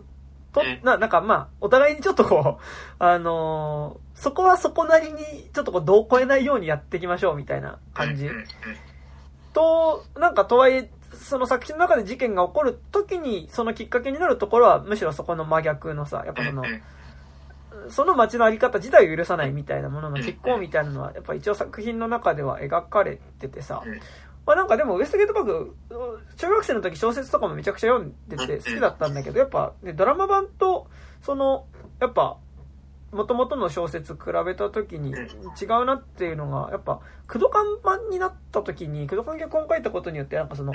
あの作品に出てくる、その主人公たちっていうのが、元々の小説だと結構なんかなんだろう、ハードボイルドな感じっていうかうん、結構ちゃんとみんなかっこいいんだけどうん、一人称とかね、かっこいいんだけど、あのー、なんかまあ、いわゆるストリートジーニアス的なあり方なんだけどさ、あの、それが、なんかなんだろうな、あのー、いわゆるなんか地元のあんちゃんになってるのよね。で、そっから窪塚、あ、ごめんなさい、工藤館って多分、ウエストゲートパークが、だからその、地元のあんちゃん的なコミュニティの、なんかだからその、要は、要はマイルドヤンキー的なコミュニティ、うん。楽しそうなマイルドヤンキー的なコミュニティの話を、まあ、ジャニーズ使ってやるっていうのを、うん。まあ多分ずっと、それを TBS でやり続けてて、だから木更津キャッツアイにしても、スタンドアップにしても、あとタイガードラゴンにしても、要はまあなんか最近だから値振りに上がり始めた一一連のドラマなんだけど、やっぱそれってなんかだからその、すごいマイルドヤンキー的なさ、なんかいつまでも地元でこううだうだしてる、なんかこう、男、まあ男子たちの、まあ、こう、ゆるくホモソーシャルな、つながりみたいな。あの、ゆるくっていうか、まあなんか、こう、ホモソーシャルなつながりの、まあ先輩後輩とかがあるけど、なんかまあそこが楽しいみたいなものを描いてたんだけど、なんか、特にでもそれが一番最初になってたウエストゲートパークってなんか、そこのなんか、えでも、そのさ、なんか地元のあんちゃんにしたことによってさ、なんか、すごい、こう、なんだろうな、あの、そこに温かみが出てきたというか、なんか。石田イラが書いてたものよりも、なんか、その、親しみやすさみたいなものが。出てきてて、なんか、そのことによってなんかあった、まあそれが実際の池袋のね、当時の街のあり方が、をリアルに捉えてるとは言わんうん。し、けど、なんかやっぱ、多分あ、あの、なんかなんだろう、今もある場所にはあると思うけど、うん。なんか、こう、ちょっとありえ、なんかあの年代だとなんかまだ、こう、許容されてた、なんかその街の、わ、わい雑さも込みでのなんか誰がいてもいい感じ。と、で、なんかでも、それってさ、なんか、なんだろう、やっぱでも、そのわい雑さが許せないっていう感じもやっぱ多分その当時からずっとあったわけじゃん。で、なんかやっぱ、それの、たどり着く果てがさ、多分、今の宮下パーク的なものだったりさ、あの、すると思うのね。なんかね。っていうこととなんかやっぱそのセーフティーネットからこぼれた時にさ。やっぱりこう、たどり着くコミュニティっていうのがさ、なんかなんだろう、やっぱウエストゲートパークにおいては、やっぱりその地元のアンちゃん的なコミュニティがあったんだけど、なんかやっぱ今それってないしさ。なんかなんだろうな、あのーやっぱよりそこがなんだろう、もう地元のアンちゃん的なコミュニティももうなんかビジネスにしなきゃいけない感じというかさ、まあでもそれってあれか結局仁義なき戦いとかがやってた話か。そう。うん。そうだよね。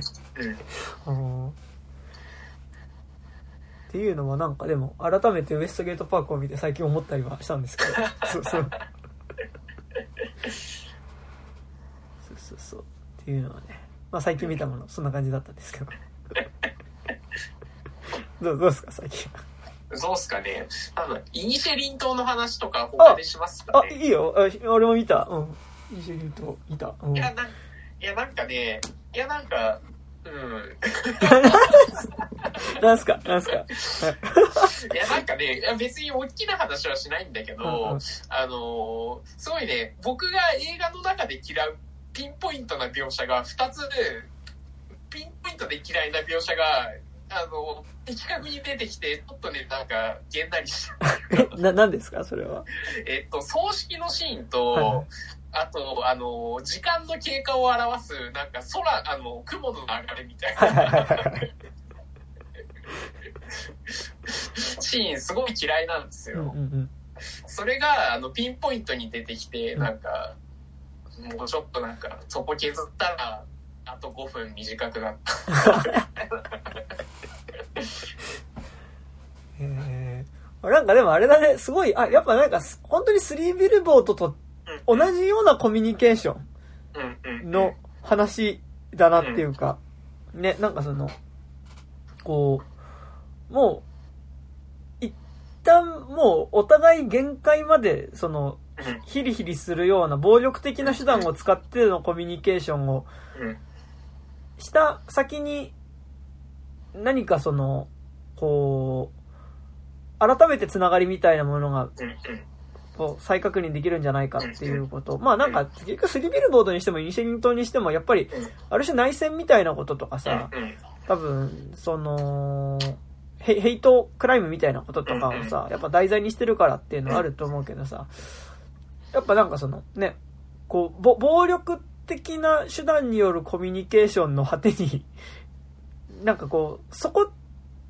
突き詰めた先に、でも何かしらその、和解じゃないところに、うんでも何かしらこのお互い一瞬でもなんかこう、何かしら一部の部分では理解できるんじゃないかみたいなことっていうのは、ああまあなんかずっとやろうとしてるんだなみたいなことは、そう、すごい。なんか、そ結構、あ、あのふ、なんかね、最初はね、結構ふ、あ、これ、ふ結構、不条理演劇とかも好きなのかな、みたいな感じはすごいして、うんうんうん。なんか、あの、内戦とかそういう、その、外的なところを一回抜き去ってみると、その、本当に、なんていうんだろう、素朴な、素朴な農民として生きていた男が、その、ある日、その友達が、その、自分の、その、本来あるべき、なんか、その、あり方みたいなのに気づいて、あの、絶交されるって話じゃないですか。だから、なんか、結構、なんだろうな、ある種、その、ベケットとかうんうんうん。の、その、不条理、不、その、日常性から、その、まあ、その、実存みたいなところが浮かび上がってくるみたいな話でも結構取れるかなとは思うんったんだけど、なんか、なんか、最近なんか、そこに関してすごい思うことがすごいいろいろあって。は いや、なんか、僕、大学の時に一応哲学やってて、まあ、実存主義とかで、あの、卒論とかも書いてるんですけど、うんうんヤスパースっていう、あの、なんか、すごい、その、なんか、最近すごい思うのが、うんうん。あの、その実存主義すげえポップポップカルチャーにめちゃくちゃ取り入れられた結果、うんうん。なんかめちゃくちゃ、で、なんかそれが、こう、資本主義的な、その、なん、あの、本当の自分みたいなものってあるじゃないですか。こう、よく、その映画とかである、こう、何者かにな、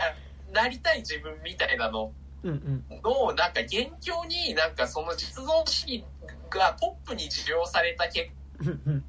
結果のなんか弊弊害みたいなのがすごいあるんじゃないのかなと思って最近なんかすごいそそこはすごいなんかあの気をつけてる。なんかあこれは気をつけなきゃあかんなっていうのを個人的に思っててなんか、はい。はやっぱりそのイニシェリン島にしても、あの、あの、絶好を申し渡す方の、人っていうのは、その音楽とかやってて、うん。その、暮らしとは別に他に本当の自分があるっていう、あの、ことじゃないですか。うんでも、なんか、それって本当に、なんか、その、それってその、なんだろうな、あの、それって本当にそうなのかっていう 気はしてて、なんか、その、それってすごい、実はめちゃくちゃ資本主義的なあり方じゃねえのかなっうんていうのがめちゃくちゃしてて、うんだって、あの、生活、生活者として、別にその音楽やったりするのと、彼っていうのは別にその今までは別にその矛盾してなかったわけだし、基本的には矛盾しないと思うんですよ。だけど、そこを、いその、で、その、現実も、現実の存在者としての人間って、こう、生活の面においては、多面、超多面的であると思うから、それって別に、その、本来あるべき自分みたいなのって絶対ないわけじゃないですか。だけど、それってその、その、やっぱ、アーティスト思考的なさ、その、本来あるべき自分みたいなのって、なんかこう、やっぱニューシ、アメリカンニューシネマに、アメリカンニューシネマはすごい、その実存主義の影響のもとに作られてる作品多いうんうんうん。から、で、あの、その中でやっぱ何者かになれない自分みたいなのの葛藤ってめっちゃあるじゃないですか。うん。いやアメリカにしてはそうだね。だけど、え、でもさ、なんか最近、その、まあなんかいろいろ、あの、ユンガーとか読んでて、なんかすごい、結構保守、あの、戦闘的な保守寄りの人のさ、あの、思想とか読んでいると、うんうん。なんか、いや、でもさ、そのなりたい自分って別に、なんて言うんだろう、あの、強引に分ける必要なくね？というか、うんうん。あの、生活者としてあるべき態度ならいいんじゃないのかな、みたいな 気はしてて、で、なんか、実存主義って本来は、その、自分の存在とか、その、なりたい自分とか、本来の自分とかではなくて、うん。その、存在そのものに、あの、まあ、すごいなんか、あの、哲学の話するとすごい嫌なんで、ななそこで自意識出てくるんだよ。いや、いや、いや、なん、なんていう、な、なん、そあの、そなん、なんて言うんだろうな、うん。その、あの、哲学、もう、その、存在の話とかになってくると、もう、存在論とか何ですかっていう話にはなってくるんで、なんか、なかなかその、あの、文脈を通じ、あの、共有してない人と、に、こう、話すのがすごい難しいので、ななかなか気が引けるんですけど、うん。その、今ラジオで喋ってるっていうところを含めてね、あの、なんか、だけど、なんかその、だから、その、本来の、その、なんて言うんだろうな、純哲学っていうか、意味でのなんか実存主義みたいなのをなんかすごい取り戻したいなっていうのがすごいあって、なんか、ちょっと、あの、なんか、イニシェリン島とかもなんか、いや、その、その、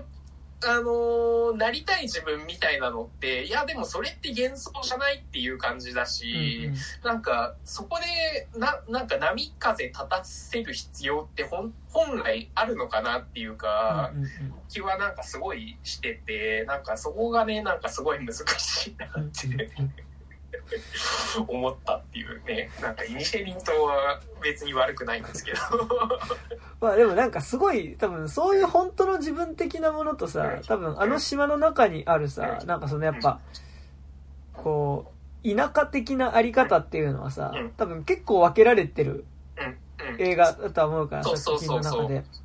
でなんかやっぱその意味でやっぱこうあの監督ってねスピービルボードと本作しか見てないけどやっぱうん。日本比べるとやっぱそのこう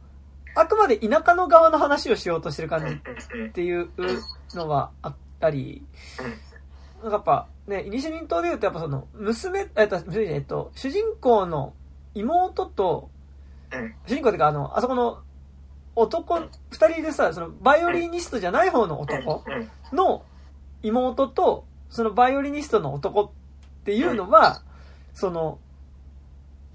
まあ、バイオリニストの方は音楽があるし、うん。で、妹の方は文学がああって、で、それによって、なんか正直この、狭い島のコミュニティの中で、うん。けで完結してなくても、まあ外側に世界がありうん、で、そっちが本来の自分だっていう方にかけていなくなる、な、なろうとする人たちなんだよね。うんでもそこに対して取り残されていく人たちの話っていう風な話になってて、やっぱそのうん、こう、島の中での人間関係で、島っていう範囲の中だけで見えるものを、のリアリティの中だけでし、こう、苦しくなっていく人たちと、なんか、それがある人の差。で、なんか、この田舎的な狭い関係の中にいる自分は本当の自分じゃねえみたいなところでもあるからね、うん話としてはね。うん。そう。そう。で、なんか、結構それで疑問なのが、やっぱり、その、インテリ的な、その、妹だけが一抜けできるっていうのが、いや、なんか、ななんだろうな、ないや、なんか別にわかるんだけど、わかるんだけど、それでいいのかなっていうかうん、なんか、あのーなん、なんかすごい生活者のとしての自分っていうのが、なんか、すごい、なんか、それでいいのかなっていうか、うんなんかすごい、そこになんかすごいハリウッドリベラル的な欺瞞みたいなのがすごい、に おなんか感じてしまうといううんか、あのーなんか、あそ、その、あの、フィドル引きのお男っていうのは、うんじじ実はそのインテリにもなりきれてない男っていうのが多分、あの、モーツァルトの年代を間違ってるとか、そういうところであると思う、あるから、実は彼もすものすごいその、島の中でしかい生きれない人だとは思うんだけど、うん。いやなんか、そこに対してなんか、一抜けしできるみたいな感じでいいのかなみたいな、なんいう感じはしてて、なんか、うんあれってだからさ、その今のアメリカで言ったら、そのホワイトトラッシュとかさ、うんそうだね。あの、あれじゃないですか、あの、ヒルベリーエレジーの人たち そうだね。うんだと思うじゃないですか。それでやっぱ、その中でなんか、いやでも、その、もう、もうちょっとなんか、そこで暮らさざるを得ないのに、いや、そうじゃない、出てけば大事、いいんですよ、みたいなのって、なんか、なんか、え？っていうか、なんかそこはすごいなんか、なんだろうな、なんか、やっぱその、都市と農村っていうなんかその差異っていうか、いやでもそれってなんかすごい、本当になんか都市部の人がその農村をなんか、その客観的な、格好好きの客観的な、その、観察者として見てますみたいな感じがしてしまって、なんか、なんかね、うん、最近その感じにはの乗れないというか、なんか、あの、いや、なんか、自分も多分どちらかと言ったらそっち側の人間なんだけど、だけど、なんか、いやでも、それだけじゃないんじゃねっていう感じっていうのうんは、うん。すごいしたし、あとやっぱ、なんかすごい内戦っていうものが、こう、メタファーとして、あの、はいはい。二人に落とし込まれてる割には、その、文化とか社会とか、もともとそこに条件付けられてる要素っていうのが、なんか少なすぎて、いや、なんかもっと現実って、あそこまで単純じゃなくねっていうところで、なんか、なんかね、うん、すげえ、ああ、これはなんか微妙に難しいなっていうのはね、すごい、思いましたね。なんかね、やっぱそのスノップなインテリとさ、うん、なんかやっぱその土着的な、なんか一次産業に従事してる人みたいなさ、うん、うん、こう、まあ、まあその構造があるのはわかるんだけどで、なんかでも高島が言ったみたいに、それを分ける前のさ、それぞれが抱えてるカルチャーの違いだったりさ、うん、宗教の違いみたいなこともね、なんかこう、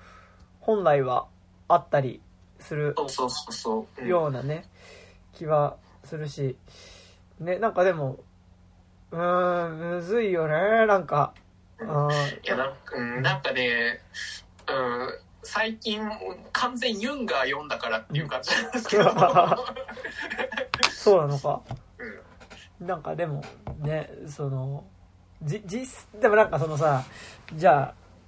そこの、なんかやっぱ、ど、どうしても、俺はね、どっちかって多分、そのかなり都都会側の人間なので、いいや自分としては。も、うん僕も都会の人間だと思うからねあれなんだけど。なんかだからその、どうしてもやっぱそのさ、閉じた関係の中で、満足みたいなのが、やっぱ、でき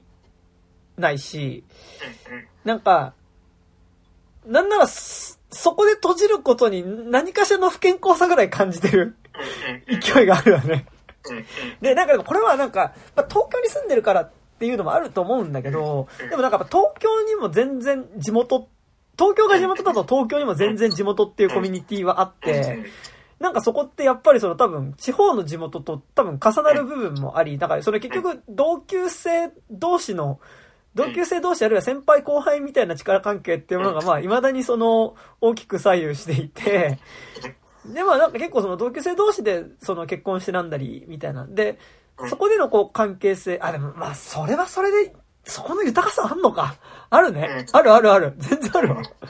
うんしなんかあの今今日の母の聖戦とつなげると、うんうん。あの主人公のあのあの絶好を申し渡される男っていうのは俺を人間として見てくれよっていう。いやビジネスじゃないんですよ。うん俺を人間として見てくれよっていうそのあのことをじゃないですか。だからそのわ私のことを見てくださいっていうことで、うんうんだからその実はあのお母さんの視点と実はあそこにはすごい暴力的な事件は絡んでないけど そのななんだろうなそのすごいビジネスライクなそのカルテルに比べてその1対1の人間関係でなんかしようっていうのはそれってさ田舎のその村の関係とさ結構実は近いわけじゃないそうねですか。。うん で、うんだからさ、なんかでもその、なんて言うんだろう、有用性というかさ、なんか感じもすごいわかるしさ、なんかその、新自由主義的な社会が強すぎるとさ、やっぱなんかそこに対してさ、一定のその、コミュニティがあるっていうことはセーフティーネットになりうるからさ、なんかそこら辺のなんかすごすごい自分のその心のありようみたいなのが俺はどっちに行けばいいんだっていううんねすごいあの悩ましいなっ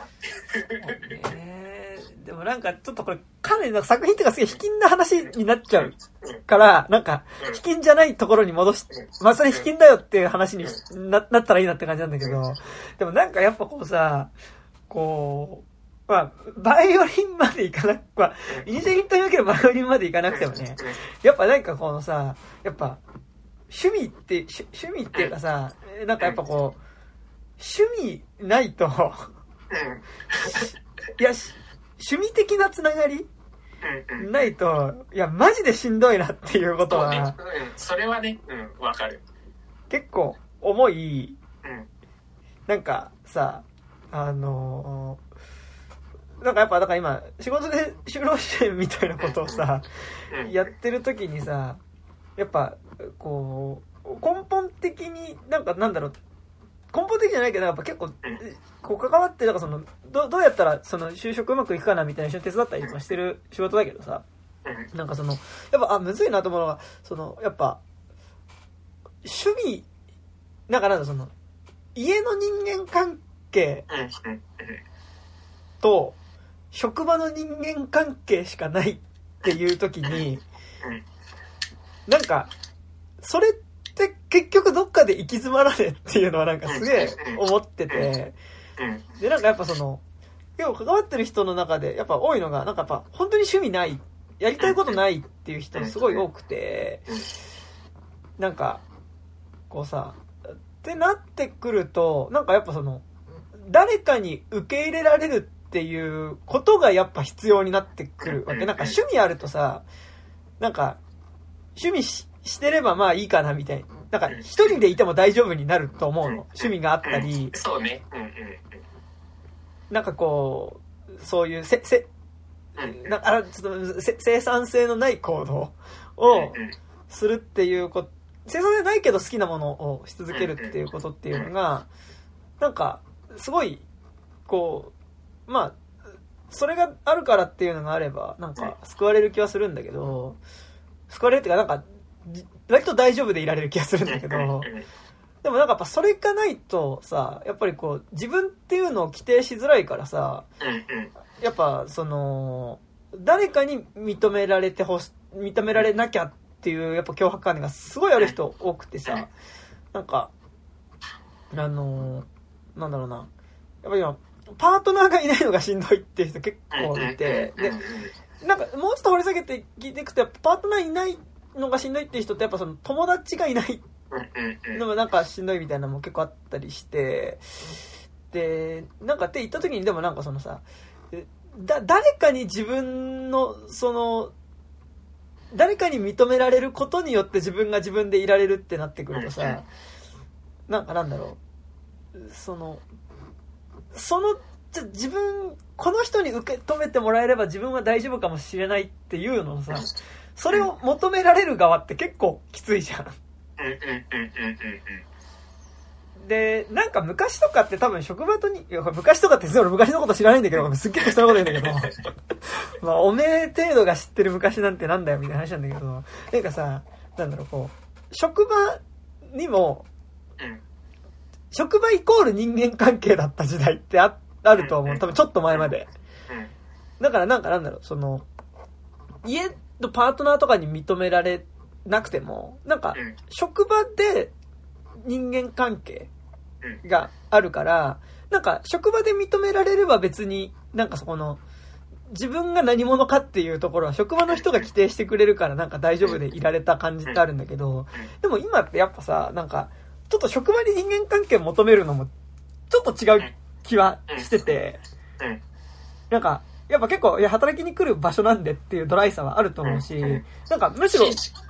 かもなんかその認められるハードルがすごい上がってるというかさ、そのやっぱめちゃくちゃコミュニケーション能力が必要になってくるじゃないですか。多分昔とかだったらその、あの工房あのなんなんだろう職人さん的なのももっとさいたと思うしさ、でその黙々と仕事してたらああの人はすごい真面目でうんうん。うんっていう。コミュ力なくてもね、うん。そうそうそう。なのに、だけどやっぱり、ね、結構今だと、その、ね、こう、第3次、さ第3次とか4次、3うんうん。みたいな感じで、どんどんココミュニケーションこそがっていうので、こうね、徐々にこう、人として、こう、一般的である、なんか、あのーコミュ力の高さみたいなのがめちゃくちゃこう、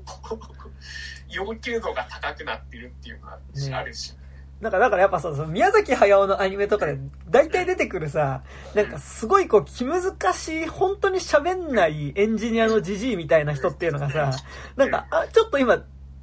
こう、生存できない感じというかさ、そうそうそう。いや、多分さ、あのーな、多分だけど、ああいう人とか結構 ADHD 傾向の人とか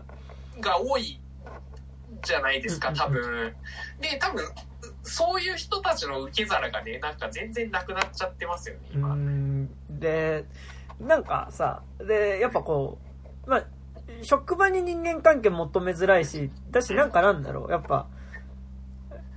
じゃあ昔は職場に人間関係あったからよかったねって話かっていうと多分なんか職場での人間関係の辛さっていうのはず絶対あったからなんかそれは正直多分ハラスメントみたいなところだったりもすると思うし、そこに乗っかれなかったり、そこから排除されていく人、そこで本心を話せない人の苦しさっていうのはあったと思うけど、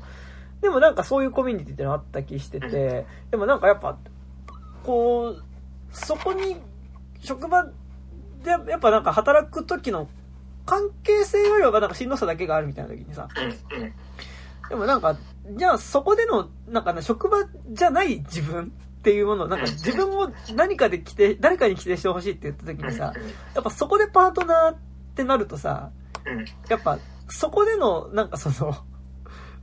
こうバ、バランスの取り方っバランスの取り方っていうかさ、そのうん、そのパートナーから拒絶された時にやっぱ一気に何もできなくなるというかさ、仕事にも行けなくなるみたいなこととかね。で、ある時にさ、やっぱなんか趣味ってあった方が、やっぱいいなってのは、めっちゃ思うし、なんかやっぱその、趣味のつながりっていうのが、まあ、好きなもののつながりがあることによって、なんか大丈夫でいられるっていうことは、あると思うんだけど、なんかでもその、大丈夫であるために趣味をするっていうのも、なんか違う気がしていて、んだよね。うん。う。んそこがさ、そのナチュラルにできないと、やっぱりなんか作る、作られた趣味だと、やっぱどっかで限界来るし、なんかさ、そんなにさ、いや、いや別にその程度でいいんだよって言っちゃえばそうなのかもしれないけどさ、うん。なんかなんだろう、その、趣味、趣味程度、なんかその、うん。まあ、働く、ね、結婚に働くためには、なんか趣味の一つや二つ持ってた方がいいんじゃないっていう、うん。なんか、そういうものとして。なんか、自分の好きなものを規定したくない感じみたいなのもありつつ、うん。でもなんか、そういうので繋がれる関係性。の方にこそ、なんかうん、本当の自分みたいなものを。でもなんかさ、ちょっと話だけどさ、その、マジ、マジで、その、花束みたいな恋をしたってそういう話だったと思う。なんかその、さ、本、本質的には別の人なんだけど、あ、なんか自分と好きな本が近いとか、だ要は趣味が近いっていうことを、あのー自分を受け入れてくれる？自分のことを本当に分かって、本当の自分を分かってくれる人だって、勘違いする話っていうのが。まあ、冷たい言い方をすると、なんか、花束みたいな恋をしたんだなって思うんだけど、うん。なんかでも、絶妙にそれってちょっと違ったりもするじゃん。なんかあの映画とか見てるとさ。でもなんかその、なんだろう、趣味が近いっていうことを、なんか、ことが、なんかその、すごい自分のほ本質みたいなところを、なんか、に近いみたいな気がする。っていうのは、ある気がしてて、なんか、最近、こう、知り合いの恋愛話をね、恋愛相談みたいなのを聞いてて、なんか、好きで、あんまり好きでもない男の人から、まあ、その、こ好意を寄せられてるみたいな時に、まあなんかその、いや、なんか、まあその人自体はすごい映画とか好きな人なんだけど、映画とか、まあなんか、音楽とか、まあなんか割とカルチャー全般すごい好きな人、で、だし自分でもそういう発信してるみたいな人なんだけど、なんかその、いやだ、なんかその、共通の話題がその人とは一切ないと。なんか、その、映画の話がしたい、したくてこの話をするとか、なんか、あ、この音楽いいっすよねって話をするとかじゃなくて、なんかその、本当に、あなた自身のことが好きだから好きなんですって言われると、なんかどうしたらいいかわかんないし、なんか何を話したらいいかわからないし、まあ、その人が言ってる、あなたのこんなところが素敵ですって言ってくる素敵な部分っていうのが絶妙に本当の自分とはちょっと違うっていうとこに、まあ、まあでも、ほ、ほ、まあ一番はそこだと思うんだけど、まあなんかその、まあ、なんか、そこ、その状態で好きって言われても、なんかその、何をもって好きって言われてるのか分かんないみたいなことを言ってたんだけど、なんかでも、その手前にあったなんかこうさ、あの、お好きな映画とか音楽の話で、をするのが楽しいって言うんだったら分かるっていうのってさ、なんか、なんだろう。それってなんかさっきの花束じゃないけどさ、なんか、そこの話をしてる自分っていうのがやっぱ、ほ本来の自分っていうかさ、ああ、いやでも、あれじゃない、その、あの、映画とか本とか音楽って、それをリトマス試験紙になるじゃないですか。うんうんうん。コミュニケーションを取る上でさ、うん。その、私っていうものの、その考え方のリトマス試験紙として、こう、あの、誰かのコミュニケーションの場になると、あの、リトマス試験紙としてこう優れてるから。そそのあこの人この色なのねってわかるじゃん。うんうん。それって多分その自分の分かってほしい自分性を分かってくれる人だと思うあうんうんうんうんうん。そうね。けど、あの多分さリトマス試験紙ない状態はさ別に本当の自分とかってね理解できるとね、うんあれしてる方がおこがましいんだからさあなたの本当のあなたの本当のあなたを知ってますなんてもう死ねよっていうそうね。感じになっちゃいますから、そうね。うん。な俺の何を知ってるんだっていう感じになっちゃいますから。いや、だしなんかさ、め、めんどくさいこと言うとさ、なんか、本当に音楽とかさ、本当に音楽とか映画とか好きっていう言い方も嫌なんだけど、なんかそのさ、あの、なんかそ、その言い方するやつめんどくせえなって思うんだけどさ、なんか、なんかでも、まあ割となんか、そういうめんどくさいコミュニケーションをうん取る人が多い気がするんだけど、うんなんかっていう時にさ、なんかやっぱ、その、こう、結局ある一瞬分かり合えたとしてさ、なんかう、ん。そこの一瞬で妥協できない感じというかさ、で、な、わかる？なんか、その、なんか、でも、でもなんか考えることって人変わるじゃんって話なんだけど、結局。うんなんか、で、なんかやっぱこうさ、新しいものを見たりとか摂取したりするとさ、うん。やっぱそれによって人は変わる、考え方って変わると思うしさ、読んだ本とか見た映画とか音楽で人って変わると思うのね。うん。なんか、で、その上で結構なんかなんだろう、ずっと趣味一緒で、うん。なんか、ずっと同じ理解できる存在だねっていうのって、やっぱなんかそれはそれで無理な気がしてて、はいはいはいはいはい。うん。なんかごめん、なんかすげえさ、これ花束を例に出すとすごい卑近な感じがするから嫌なんですけど、で、なんかそ、花束ってそうだった気もしてて、うんうんうんうんなんかあれってさ、まあなんか読む、読み続ける人と読まなくなる人の差だ、うん。の話だった気がするけどうんさ、なんかあれが仮にお互いに読み続けてる二人だったとしても、なんかその読んでるものが絶妙に違ってくるっていう、うん。ああでも読んでるあなたが好きなんじゃない？ああ、そっか。だからその読まなくななったあなたは好きじゃない。だかああ、らそそそのなその自分と趣味が合わなくてもその 読んその行為を主体的に選択する行為をする主体としてはあなたが好きっていうことなんじゃない？あだから、あ、ごめん。あ、それはね、めっちゃわかるわ。あ、そうだね。そうそうそうそう。そうですね。ああ、それはそうですね。ああ。いや、ね。でも、なんかさ、とか言いつつさ、でもなんかやっぱ、読んでる人じゃないとす無理っていうのとかもさ、やっぱすごい、実はそれ限られた感じじゃん。なんか、そそれで大多数の価値観じゃないからさ、そう。だし、なんかさ、それはそれとしてさ、なんかなんだろう。まあ俺とかよくあるけど、なんか好きなもの一緒っていうことは、なんかそれで好きになっちゃうみたいなのもさ、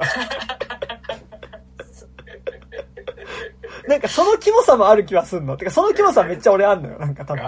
僕それがないな そう、っていうのはね、なんかね、そう。だからなんかやっぱでもさ、ここでのなんかでもそのさ、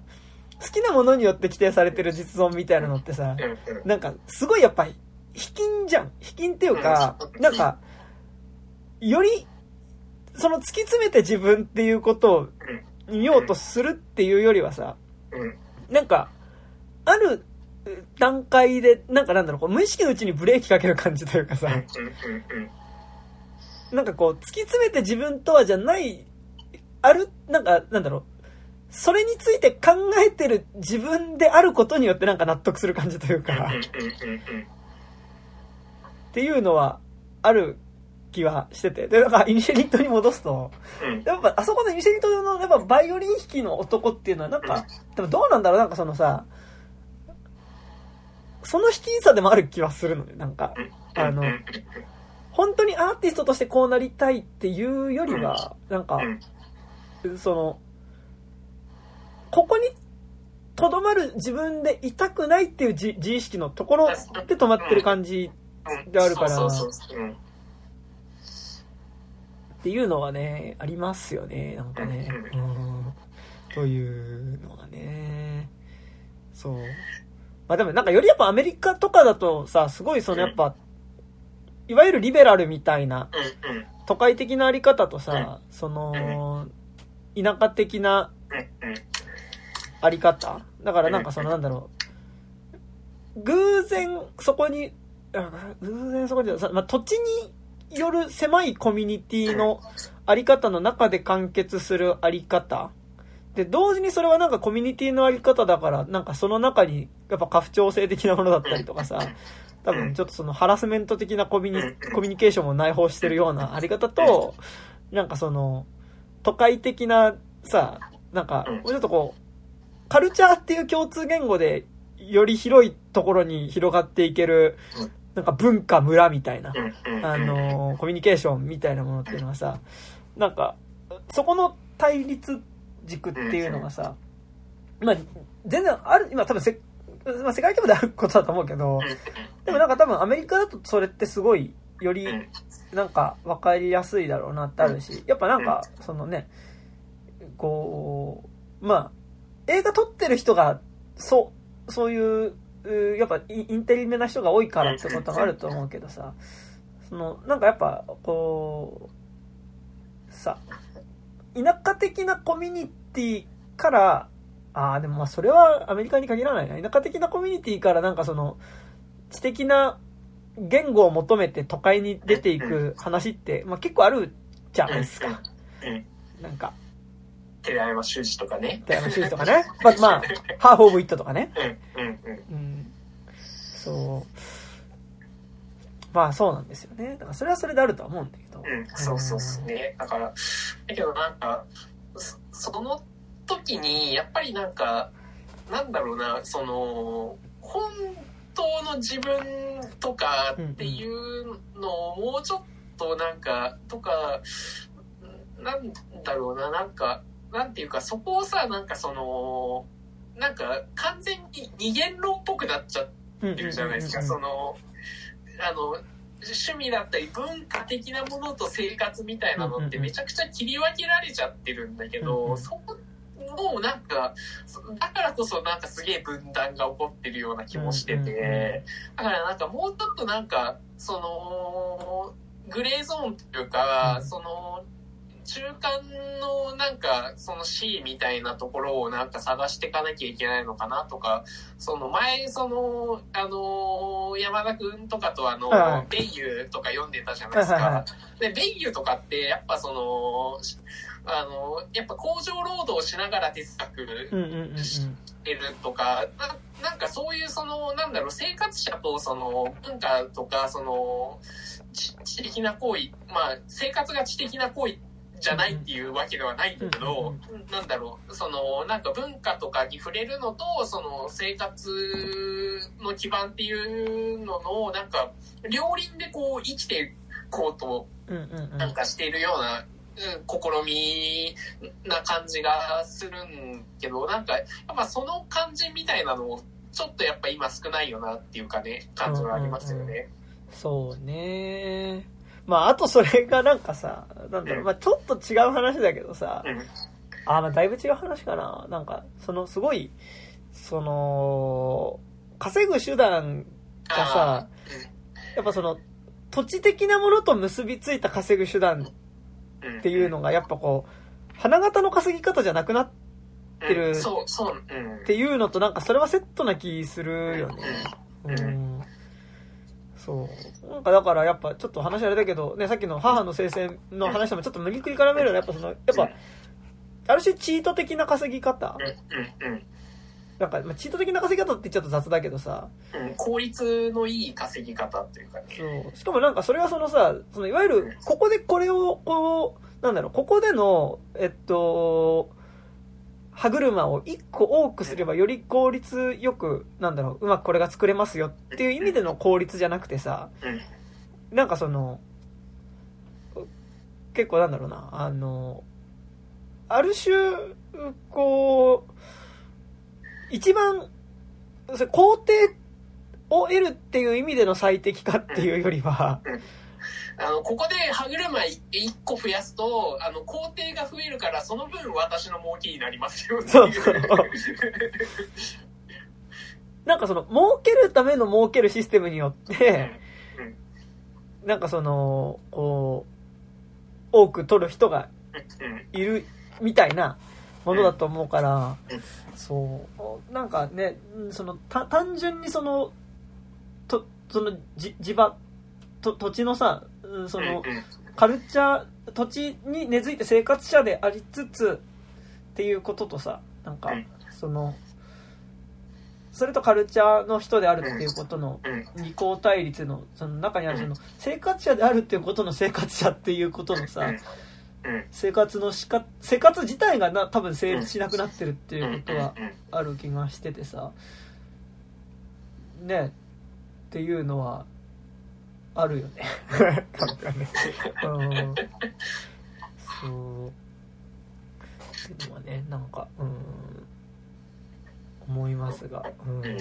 いや、本当いや、でも、なんかね、最近すごいね、なんか、その意味ですごい20 10代後半の時とかに比べたら、もうすごいなんかね、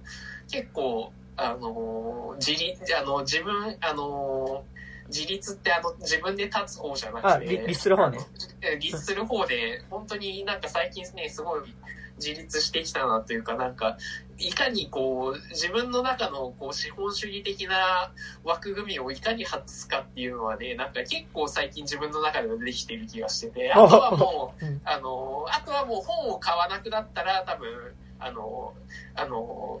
こう本の購買欲がなくなったら多分完全に 自分の中ではね。なんかさ、いや、嫌なのがさ、でも今の自立ってさ、多分その資本主義の中でさ、いかに役立つ存在になるかっていう意味での最適化だったりするからさ。そうそ、うそう。自分で立つ方の自立だからね。ね、そう、それはなかなかね、そう、だし、なんかやっぱそれが内面化されてると本当に生きづらいよなって思うことしか、うん。あ、でも逆に内面化してないからこそ生きづらいっていうあ部分もめちゃくちゃあると思う。うんあの、やっぱその、自分はこれを是としてないが、でもその中で生きていかなきゃいけないっていう苦しさはすごいあると思うけど。うんうんうん。そうねうんそうなんかそのね。うん。まあそそそんなことを最近思うんですね。そうね、うん、そうですね。うん。っていうのはねありますが。そんなとこですか？そんなところですかちょっと後半だいぶ話がいろいろ飛びましたが。だいぶ離れ飛び飛びましたけど、まあまあまあ。まあそうそうだよねイニシエニともねこの結構まあ大玉の第一発目としてあった気はねしますしね。うん。まあ、結構笑えるシーンはね、多かったですね。そう、そうですね。うん。あの、あの人、えっと、い嫌な顔の人、なんだっけ？えー、あの、いつもムカつく人、あの、グリーンナイトとか出てくる。えー、ああ、えーココーガン、コーガン、バリーコーガン。バリコガン。あの、今作のバリーコーガン僕結構好きでしたよ。なんか、そうね。ね、バリコガンね、ほんとね、そあの、大学の先輩にめっちゃ似てる人がいて。嫌だな。で、なんか、今作のバリー・コーガンがおそらく、まあ、あそこでああなっただろうなっていうさ、まあ妹と別れた直後のシーンとかさ。なんかすごい良かったです、なんかあの、うん。うん。すごいね。うん。良かったですけどね。いや、でも、やっぱ、映画の中でやっぱ葬式のシーンとかはできるだけやんないでほしいんですよ。でもそ、そんなこと言ったらさ、ワカンダ・フォーエバーとか見えないよ。いや、あの、イニシェリン島とかすごい思ったのが、うん。あの、まあ、葬式っつっても、その、ロバの、あの、はいはいはい。葬式なんですけど、あのシーンなくても成立するし、はいはい。ない方が逆にその主人公がどんだけ怒ったかっていうのがない方が分かると思うんですあ、よ。うんうんうん。あのあることに葬式があることにあこんだけ悲しいんだからっていう,、うんうんうん。そのその前になその一個補助欲があるから、うんうんそのどうしてもあの男に対して、その、あ、あそこから常軌を逸する行為に対して、どうし、まあ、これはいいことなのかもしれないけど、あの、いあの、感情移入できるじゃないですか。だけど、あそこって、感情移入いらなかったと思うんですよ。うんうんうんうんだって、あのロバを、ロバの思う気持ちは多分、僕らには分かわんないわけだから。うん。だから、あそこでロバを思うシーンがあるは、なんか、その補助欲としては、まあ、分かりやすくするためには必要なのかもしれないけど、うんうん。なんて言うんだろうな、あそこでなんかその、あれ以降のシーンの僕らの観客の、なんて言うんだろう、その、読み取り方というか、あれ、この男ってどうしてこうだったんだろうって考えさせる点においては、ない方が絶対スマートだと思うんですよね。まあ、あのーあれなんですけど、あの、本当に、あのー復讐を俺に任せろを念頭に置いてるんですけど、あれだと今作あれだよね。なんか多分その観客が感情移入する方はさ明らかにそのこうあっちのロロバを飼ってる男の方だからさなんかそこに対してやっぱりこうなんでそのバイオリン弾きの男っていう、まあ、作曲家の男っていうのが急に拒絶されたのかわからないっていうところでさうん。その観客はにはあくまでやっぱロバの男の方にうん、にはなんか理解できるところに置かなきゃいけないっていうのは多分あってね、なんかね、その、そう、でもなんか、そこってやっぱさ、本当はもうちょっと、もうちょっとなんか、あそこまでさ、その内戦とかのメタファーを入れるんだったら、もっと、いや、どっちもわかんねえよなっていう突き放し方の方が良かったんじゃないのかなっていうのはね、うんうんうんなんか、すごい、あの、結構、その、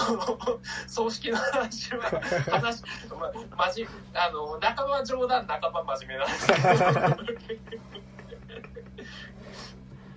なるほどね。そうですね。いやいやいやいや。とこですかね。はい。はい。すいません。だから、でも、あの、イニシャリン島の話もできてね。はい。てか、まあ、てか、でも、まあ、イニシャリン島の方がみんな見てるよね。なんかね。そうね。うん母の聖戦めっちゃ公開感、公開規模少ないですもんね。少ない、少ないし、なんか、そんなに、なんだろう、あメキシコ麻薬戦争かみたいな、カルテルかみたいな。あじゃあ行こうみたいな。とりあえずカルテル行こうみたいな。うんなんか、テンションの人はそんなにいないと思うので、そう。し、しかもなんか母の聖戦だとなんかタイトルからもそれがちょっと分かりづらいそうっていう。。はでも、まあそうですね。だからでもなんかやっぱ、現代いいよね。その本当に市民ってさ、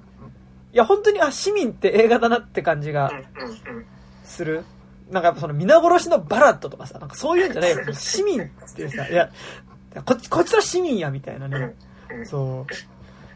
感じっていうのはね。でもなんかだからやっぱそのさ、は犯罪ビジネスみたいなのはさ、どんどん出てくるだろうしさ、本当ですよね。なんかやっぱね、正規の仕事に就けなくてってなってきた時に、やっぱそこで、その、一発逆転みたいなの。なんかだから日本だとやっぱその、まあ、ギャングースって映画とかがまさにそういう映画だった気がするんですけど。うん、てかなんか、そう、ギャングースはすごいそういう、その、一発逆転か稼ぎ物の中に入っちゃった人の話で、まあ、まあ一応ケーパーものとしてそれ成立させてるんだけどさ、なんかそういうリアリティっていうのは、うんどんどん出てなんか一発逆転でもないんだよね。そうそう そこがね、すごい嫌なところですよね。そうなんですよね。なんかだからやっぱその一発逆転した成功者の顔っていうのは出てこない。あ、でもなんか逆に、見なんか直し、成功、あのーそこがさ、やっぱその、せ逆転でもないっていうか、うんうんそれしないと生きれ、残れないから、生きてる人は、その、なんとか、ギリ、そこに、まだギリ勝ってる人なんだよね。そうね。うーん。いや、なんか、しんどいですな。なんか、ちょっとこう、なんだろうな、やっぱ、ここういう見方もどうかなと思うけど、やっぱさ、正直ちょっと、ちょ、なんかね、ボーダーラインの一作目ぐらいの時はね、なんかやっぱ、あの、向こう側で起こってる野蛮な出来事みたいな、うん。ちょっと距離感って若干自分の中にあったっちゃあったんだけど、うん。なんかやっぱ本当そうじゃなくなってるよね、なんか。ね。いや、だってさ、あの、フィリピンの入管施設からさ、携帯使ってってもうやってることパブロ・エスコバルとかと変わって一緒だよるねそう。で、なんかまあ、どっちかっていうと、それ仕切ってた人もそうだけど、やっぱそこで闇バイトに手出しちゃう人の方にこそなんかやっぱリアリティを感じるからうん。うん。なんか、いや、それは全然いるよねっていうかさ、って気はするので、そう、なんかね、うん。はい。なんか、あ、ちょっと、あとで最後いいっすか、ああその意味でさ、やっぱ、堅牢地がさうん、天使の脇前でさ、あの、ちょっと盗むのはいいことだよね って言ってるのはさ、やっぱそういうことですよね。やっぱ、うんセーフティーネットちゃんと作れよってことですよ。うんでもなんかやっぱそのね、け堅牢地の、その、ちょっと犯罪することとかさ、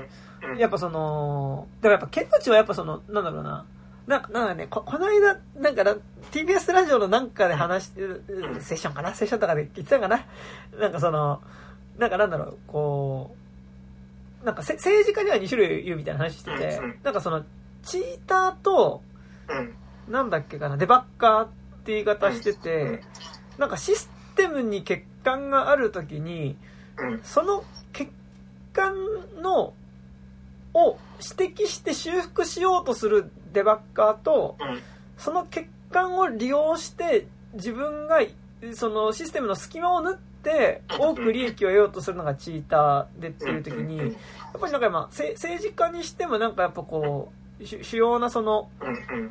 なんかなんだろう、こう、いろんなあり方とかにして、やっぱその、やっぱチーター的な方向に。なんかやっぱすごい言ってるみたいな。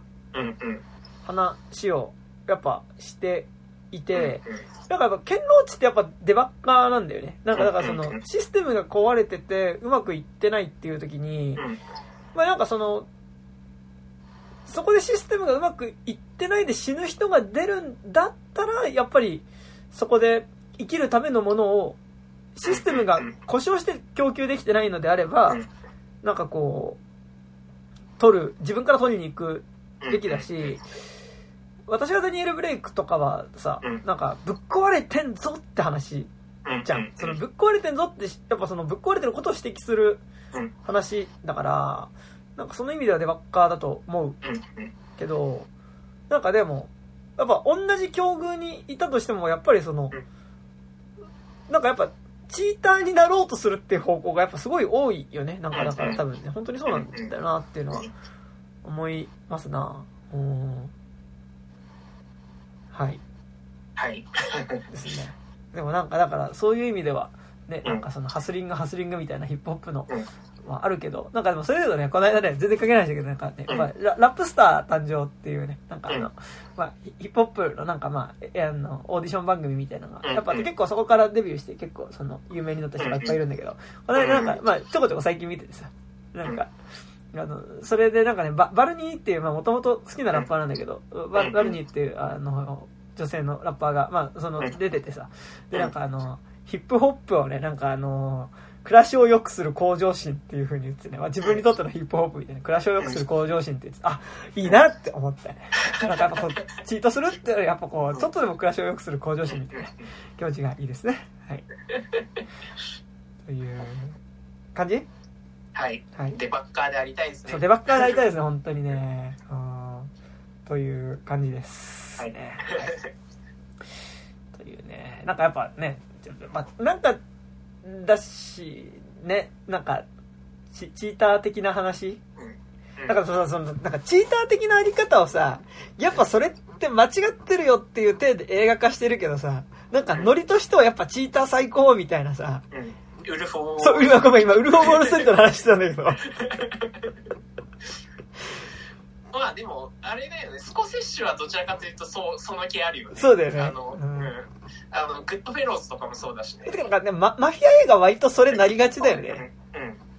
そう。マフィア映画、だからなんかそのさ、結局チーターみたいなやつが勝ってく中でさ、うん。あのー本当に狂ってたやつは、うん。その、ちょっと途中で悲惨に死んでいくみたいなさ、うん。そうなんか、あ、そっか、なんか、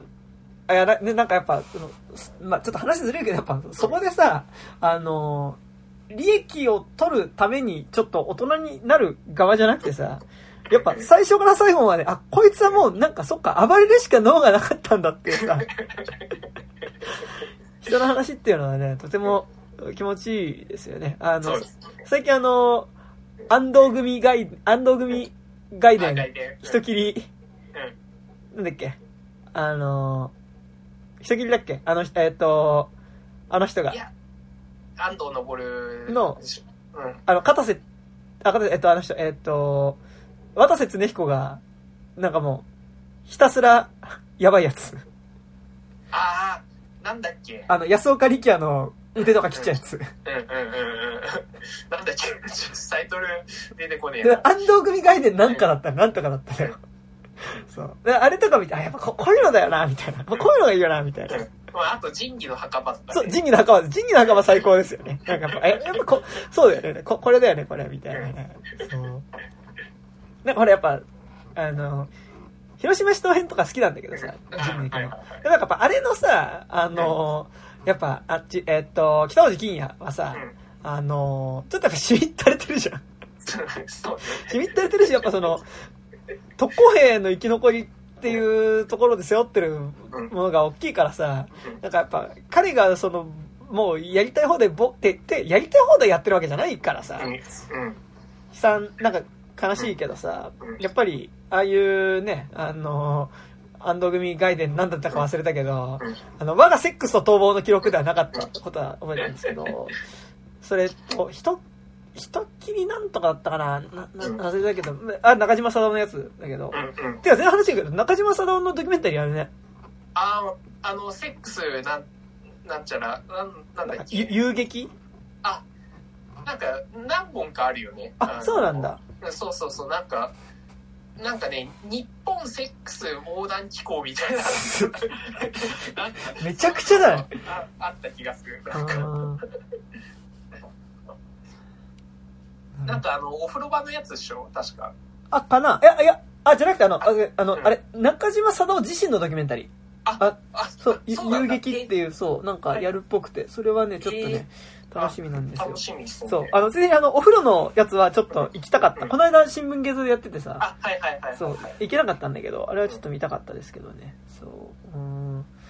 ね、やっぱ、じ仁義の墓場とかもやっぱ気持ちいいよね、やっぱね。ううん。はい、という、関係ない話でした。はい、はい。じゃあ以上ですかね。はい、男たちじゃあ、えっと、まあ、そんな感じで、えっと、まあ、今日、えー、見てる高島くんとか、また別でもポッドキャストで、はい、あの、普遍文化系トークラジオ29さんのまあ、結局そっちも映画の話とかよくしてるんですけど、まあ、そっちでも、えっと、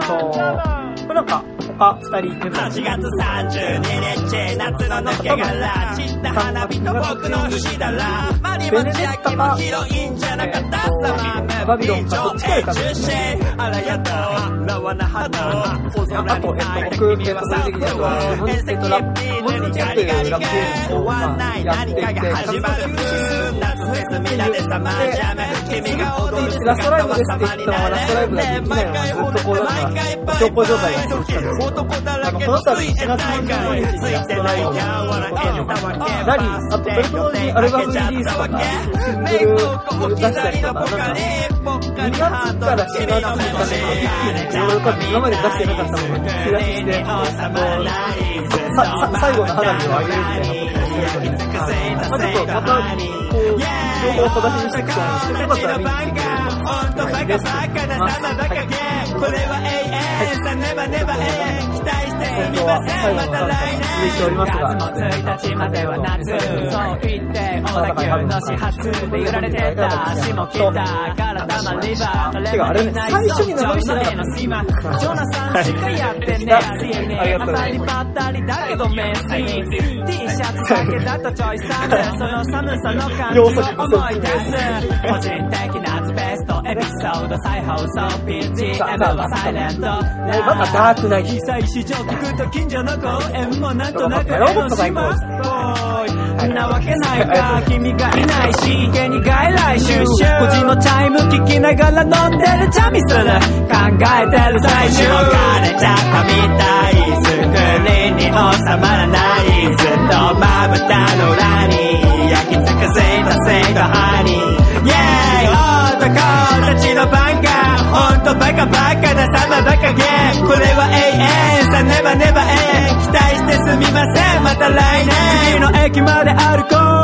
う。左手に持つアルコール右手は宙に書いていた丸や四角を見えない角度からいきなりセミ。未だに街みたいな日々の続きにこんな夜全編ワンカット長回しのムービー石荻でエンディング。明るくなった劇場で一人。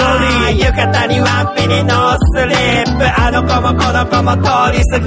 る悶々と翻弄するエモーションドラえもん温度かけのバロン。クールな夜風に秋が混じっていちごもレモンも同じ味って分かっちゃいるけど信じてていいずっと千秋楽のミンミンゼミしごかれちゃったみたいスクリーンに収まらないずっとまぶたの裏に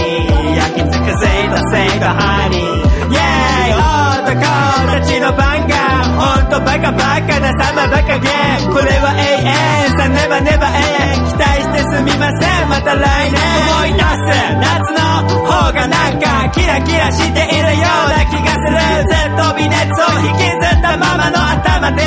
男たちのファンが思い出す夏の方がなんかキラキラしているような気がするリメイクじゃないリブートじゃない進行形男たちのファンが